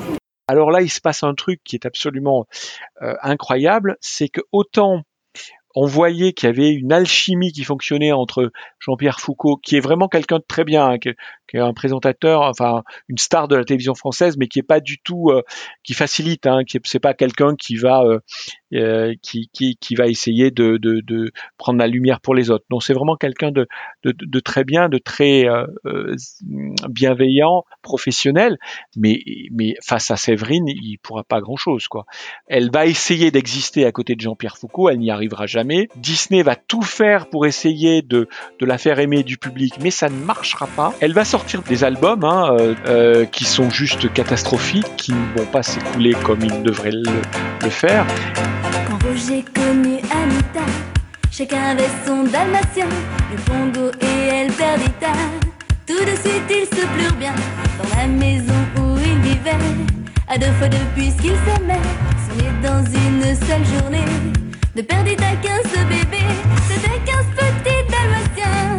Mais le pire était à venir, car il serait bientôt 101. Un, 101. Quand on a 101 dalmatiens, vous imaginez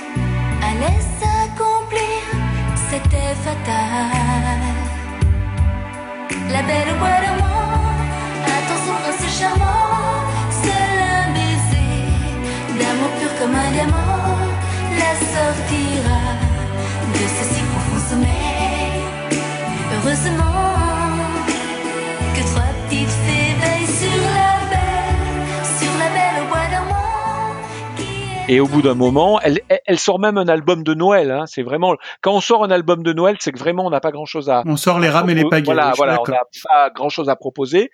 Donc, euh, et, et à la fois dans la présentation de l'émission, c'est catastrophique. À la fois dans les albums, je pense que il y a aucun de ces titres qui n'est resté en tête de nulle part. Bref, ça ne marche pas. Et pourtant, Disney fait ce qu'il faut, hein, puisqu'on va, elle va quand même, euh, Disney va quand même euh, investir dans Séverine pendant trois ans, hein, de 94 à 97, et, et, et au bout d'un moment, bah, Disney France jette l'éponge parce que pour deux raisons. Euh, déjà, elle sent Disney France sent que euh, c'est la fin de, de que la fin de Disney Parade a- approche et que donc euh, bah, les, les, les, les, investissements de production sont de plus en plus bas, etc.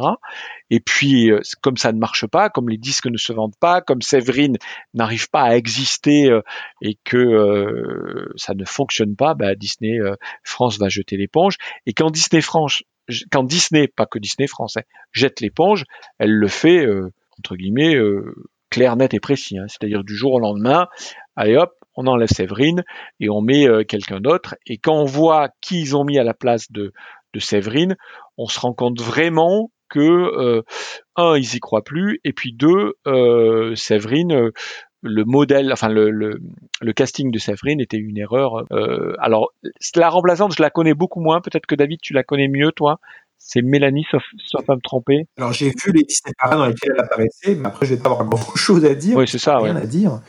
Euh, donc elle s'appelle Mélanie, elle avait 11 ans, Euh, elle est vraiment très, très jeune. Alors on peut imaginer une stratégie derrière ça, hein, bien entendu, on peut se dire, ils l'ont prise très jeune, comme ça, euh, elle va pas tout de suite claquer la porte parce qu'elle va se sentir trop femme et qu'elle va vouloir euh, sortir de, de l'univers de Disney trop tôt. Donc il y a une petite marge. Voilà, on se dit, on, c'est sûrement, je pense, la stratégie qui a été qui a été celle de Disney France euh, à ce moment moment-là. Après, c'est difficile de parler d'ambassadrice pour Mélanie parce que à ce moment-là, son rôle se limite à, à, à co-présenter euh, et encore co-présenter, c'est un grand mot, disons, à être invité de Jean-Pierre Foucault sur le plateau assez impersonnel de Disney Parade à l'époque, puisqu'on n'est plus dans le parc. Donc on peut plus faire la promotion des parcs. On peut donc déjà c'est un, déjà c'est un problème. Alors on pourrait se dire pourquoi elle ne chante pas des chansons des films qui sortent à l'époque, puisque bien entendu Disney continue à sortir des films et en plus pour le coup à l'époque où Mélanie était euh, dans Disney Parade, Disney euh, l'animation Disney était au summum de sa qualité. Donc c'est vrai qu'il n'y a aucun doute sur le fait qu'il y avait de quoi faire euh, à ce niveau-là et pourtant ça n'a pas été fait. Alors je ne peux faire que des suppositions. Est-ce que Mélanie n'était pas chanteuse, tout simplement C'est possible, mais dans celle-là, pourquoi avoir pris une fillette chanteuse? C'est vraiment euh, une question qu'on peut se poser. Une fillette, une fillette qui n'est pas chanteuse, pardon, pourquoi avoir pris euh, euh, une fillette qui ne chante pas on peut se poser la question. Euh, et euh, quelle était l'idée euh, là-dedans? Ou est-ce qu'ils avaient déjà abandonné le concept d'ambassadrice en réalité et que quand ils ont pris Mélanie, sont, ils ont simplement pris une jeune fille pour euh, être dans Disney Parade et pour pas que Jean-Pierre parle tout seul euh, sur son plateau? Moi, si je aurait peux me, bah, je suis comme toi, hein, si je peux me permettre juste des suppositions, hein, puisque dans ce domaine-là, euh, j'en sais pas plus que toi. Je pense qu'il y a deux éléments qui sont entrechoqués. Déjà, un, il y a le, il y a l'échec de Séverine qui a un peu démotivé Disney France. Deux, il y a le fait que Disney Parade est, est en train de, de mourir en tant qu'émission. Hein, Elle est vraiment dans ces dernières années. Donc, on n'est plus dans la volonté de soutenir et d'investir dans cette émission. Donc, on met, euh, on balance une jeune fille qui va être, euh, voilà, qui va être un, pas une sorte de faire valoir de, Jean-Pierre Foucault, qui lui est le monsieur. Lui, il on pourrait dire que Jean-Pierre Foucault est devenu un peu ce qu'était euh, Pierre Tcherna euh, dans les années 60. L'ami public numéro un.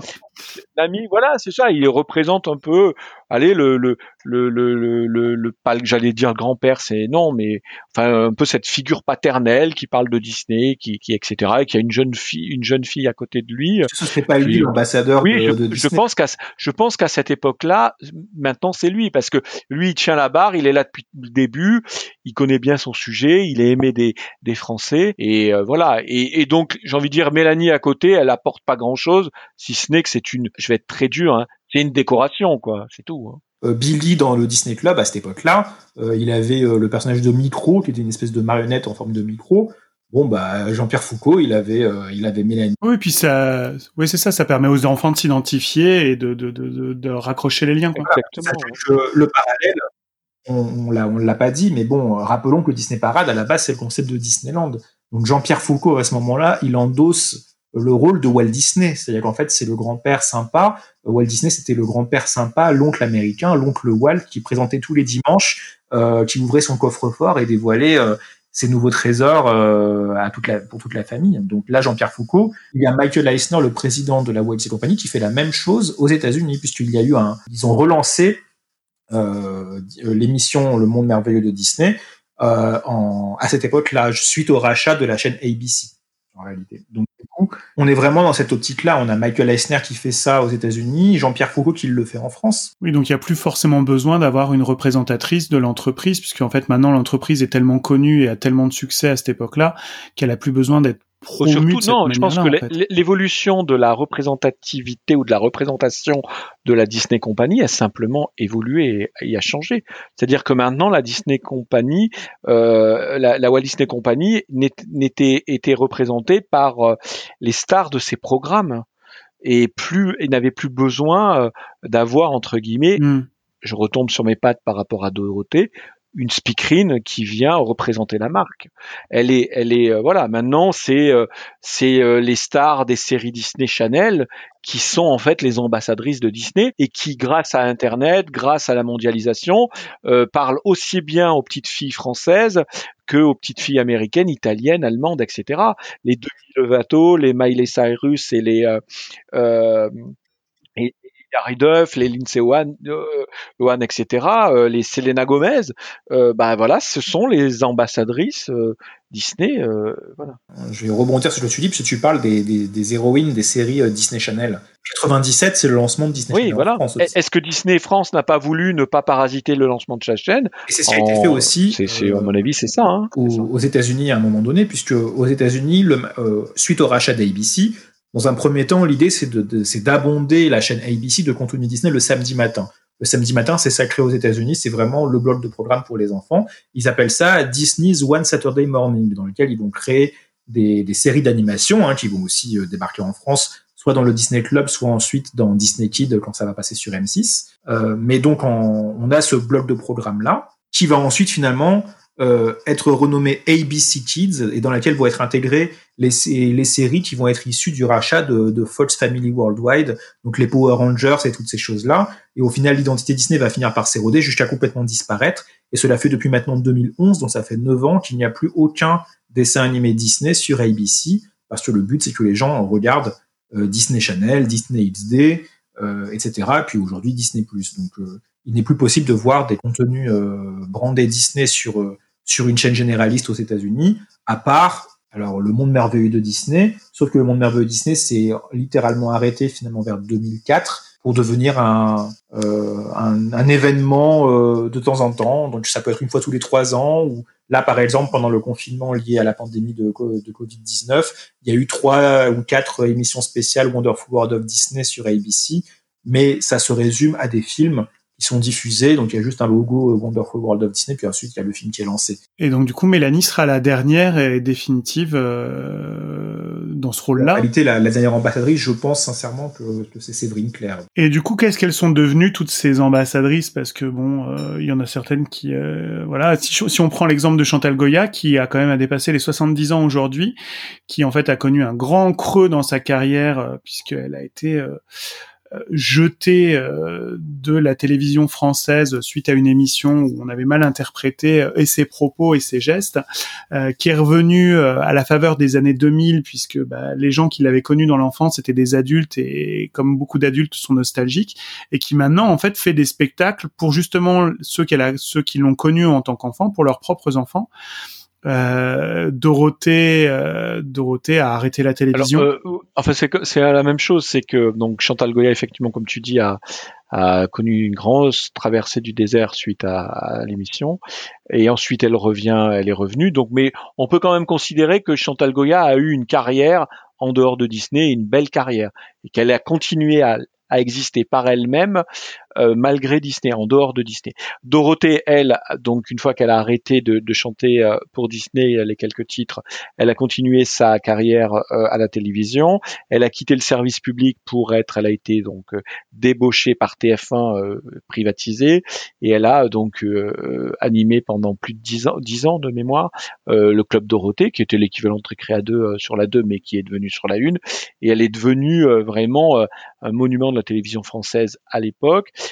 Puis elle a été euh, virée euh, vraiment comme une malpropre euh, en 96, 97 de mémoire, 97 peut-être. Sachant qu'à cette époque-là, les, pro- les programmes Dorothée, c'était 40 heures de programme par semaine. hein. C'était vraiment, elle était Alors, mais incontournable. ça, ça a un lien, c'est que en fait, il faut savoir que tout, enfin tout est lié. Le, le, le fait d'avoir, euh, enfin Dorothée a été virée parce qu'elle était produite par euh, le groupe AB qui a eu, euh, qui a fait l'erreur de lancer un, bouquet satellitaire concurrent de TPS qui était donc euh, une filiale de TF1 et donc TF1 a dit attendez euh, je suis j'achète énormément de programmes à, à AB c'est moi qui leur fais leur chiffre d'affaires et ils viennent me concurrencer euh, mon bouquet satellitaire. Ils ont ils ont coupé le robinet et du, jour- au lendemain ils l'ont virée euh, et elle a jamais pu rebondir après hein, Dorothée. Ensuite euh, Douchka bah elle n'a rien fait. Elle a, elle a- elle a pas existé quoi Elle- a fait une carrière dans- plus ou moins dans la musique, mais une carrière, une carrière assez confidentielle. Mais aujourd'hui, aujourd'hui encore, elle chante. elle joue elle est sur la vague nostalgique mais elle euh, Oui, elle, elle a aussi. Elle a aussi fait des télé-réalité aussi. euh, C'était la femme célébrité, si je dis pas de bêtises. Oui, voilà, mais je veux dire, c'est pas, c'est pas une carrière, ça. Je veux dire, elle a essayé de se ra- de revenir sur le devant de la scène, elle y est jamais arrivée, quoi. pas très longtemps que ça dans l'émission euh, The Voice qui est sur TF1. Elle s'est présentée et elle n'a pas été choisie. Oui, c'est ça. Elle, elle a jamais, enfin, plus aucun, j'ai envie de dire, plus aucune de ses productions, de ses chansons euh, n'a eu été un succès. Enfin, c'est, euh, elle a essayé d'exister tant bien que mal, mais elle a pas, je, j'appelle pas ça une carrière, quoi. Euh, C'est, je veux dire, être, être euh, rappelé dans une télé de réalité euh, et être ridiculisé chaque semaine, c'est pas, voilà, elle, elle y est pas arrivée, quoi. Enfin, c'est, elle n'a pas existé. Anne, elle, Anne, c'est différent. Je pense que Anne, elle, elle a pris la décision d'arrêter. Elle ne voulait pas revenir euh, à la télévision, quoi. Donc, euh, Anne, je l'ai, vue euh, récemment. Enfin, je l'ai vue récemment. Il y a quelques années, elle a fait une émission euh, du style, euh, tu sais, vous savez, sur euh, euh, France 2, là, euh, les émissions d'après-midi où, euh, comment elle s'appelle, Faustine? Faustine Bollard, ouais. euh, qui c'était dans une émission que sont-ils devenus? Donc elle est venue elle a expliqué que qu'elle est partie s'installer en Espagne qu'elle avait eu des enfants et que voilà euh, et que et qu'elle avait arrêté alors oui elle regrettait maintenant parce que quelque part truc machin mais euh, elle a elle pour le coup elle a bien conscience que c'est derrière elle quoi et qu'elle pourra jamais revenir Séverine Claire euh, pour moi euh, bah ça s'est arrêté euh, complètement quoi. après après une fois encore euh, on constate ce qui s'est passé hein je mets pas j'attaque pas la personne, c'est pas mon c'est pas mon propos du tout. Quant à Mélanie, euh, Mélanie elle est retournée à l'anonymat le plus complet quoi. Je j'ai pas le sentiment qu'elle ait fait quoi que ce soit après quoi. Je sais pas. Et si elle n'a pas été euh, bah, parmi d'autres enfants dans une émission quelconque sur Canal J ou je ne sais quoi, c'est difficile à savoir. Au final, si on, si regarde le bilan, euh, les seuls qui ont une carrière intéressante par la suite, c'est celles qui en avaient déjà une avant. Aucune, en France, n'a réussi à se, à se bâtir une carrière grâce au ça. fait d'avoir été ambassadrice Disney. Alors moi, je pense typiquement que c'est quelque chose qui correspondait à l'époque. Et euh, pour tout un tas de raisons, c'est-à-dire qu'à l'époque, ben, euh, il faut bien se rendre compte que c'était pas aussi mondialisé, on n'avait pas accès à, à Disney comme on peut avoir accès à Disney maintenant, et que euh, pourrait plus fonctionner euh, euh, comme ça a été euh, comme ça a été le cas, parce que je pense pas que le public attende ça, quoi. Hum, Je pense que le public maintenant est beaucoup plus à peur qu'il ne l'était à l'époque. À l'époque, euh, euh, on avait des rendez-vous. Typiquement, euh, les gens avaient des rendez-vous à la télé, attendaient, etc. Maintenant, vous vous vous allez pas, euh, enfin avec les avec les plateformes, etc. Vous consommez Disney quand vous en avez envie, au rythme que vous en que vous avez envie et pour ce que vous avez envie. Je pense pas que actuellement une ambassadrice Disney euh, rime à quelque chose, euh, rimerait à quelque chose. Je, je, je Après, euh, bon, même avec il peut y avoir des, une personne qu'on retrouve dans un programme quelconque sur l'histoire de Disney ou autre, même sur Disney+, ça pourrait très bien exister. Généralement, ces rôles-là vont être tenus par des, par des, par des personnes qui sont déjà, qui ont déjà un pied chez Disney et qui sont déjà connus par les spectateurs pour d'autres euh, programmes, soit des mais pour moi, ça c'est pas ce que tu décris, c'est pas des, c'est pas une- ambassadrice au sens pur du terme. C'est-à-dire, c'est pas quelqu'un qui porte la marque, uniquement la marque, et qui chante du 100% Disney. euh, et qui est au rendez-vous de toute l'actualité de Disney. C'est-à-dire qu'un film sort, elle est dessus, euh, une émission sort, elle est dessus, un parc s'ouvre, elle est dessus. Je pense que ce concept-là d'ambassadrice euh, même dans le cadre dont tu parles, je vois pas où il peut exister. plus aujourd'hui, euh, tout est contrôlé à- de façon bien plus précise euh, par euh, la WLC compagnie aux États-Unis. Euh, donc les filiales, les filiales internationales ont beaucoup moins l'occasion de, de, de faire ce qu'elles de faire ce qu'elles veulent. elles ont plus les budgets. Maintenant, les filiales euh, euh, internationales, c'est des passe-plats, quoi. Quand tu vois qu'elles ne travaillent même plus les bandes annonces, les trucs, les machins, tout arrive des États-Unis et elles ont plus ce genre de budget à consacrer pour développer la carrière d'une personne. J'y crois plus, quoi. Mais plus comme aux États-Unis, c'est quelque chose qui ne se fait pas, euh, puisque même si on a parlé des exemples de Annette ou du Mickey Mouse Club, etc., ça n'a jamais été euh, le concept d'avoir une ambassadrice qui représente la marque sur tous ses plans. À l'époque d'Annette, tenait ce rôle-là, c'était Walt Disney lui-même. Euh, euh, à l'époque du Mickey Mouse Club, ce n'est pas une personne, c'est le Mickey Mouse Club était une émission de variété euh, parmi une plé- pléthore d'offres qui, qui pouvaient être proposées par Disney, aussi bien sur Disney Channel qu'au cinéma et, ailleurs. Ça, n'a jamais réellement existé, c'est vraiment quelque chose qui a existé en France et dans quelques pays d'Europe, comme j'en ai parlé, particulièrement pendant l'époque d'Anne, où il y avait les, les équivalents. c'est que ça correspondait non seulement à une époque, mais ça correspondait également à une, euh, une culture, la culture française, la culture européenne, pas fatalement à un réflexe américain. Oui, et puis ce que je pense qu'aujourd'hui, avec l'émergence des réseaux sociaux, quand on voit l'essor d'un d'un réseau comme Instagram, où on sait par exemple que les châteaux des parcs Disney sont les monuments les plus photographiés au monde, est-ce qu'au final, c'est pas le public qui est devenu le, son, le propre ambassadeur des parcs Disney, parce qu'il y a vraiment une culture Disney, une communauté Disney qui pouvait pas communiquer les uns avec les autres avant, puisque bah, Internet n'existait pas, donc c'était plutôt des choses qui étaient isolées.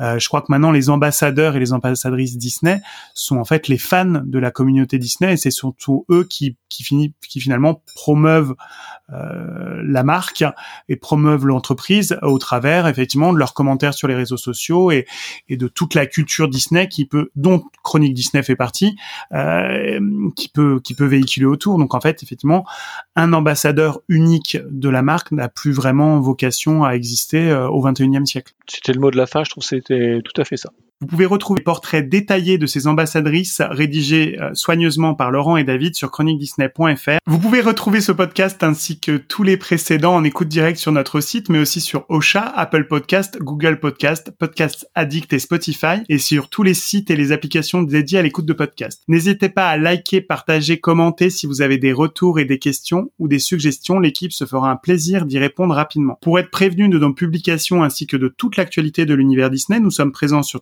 Facebook et Instagram. Merci à Laurent et merci à David de nous avoir éclairés sur le parcours plus ou moins chaotique de ces égéries et à très bientôt pour un nouvel épisode de Chronique Disney, le podcast.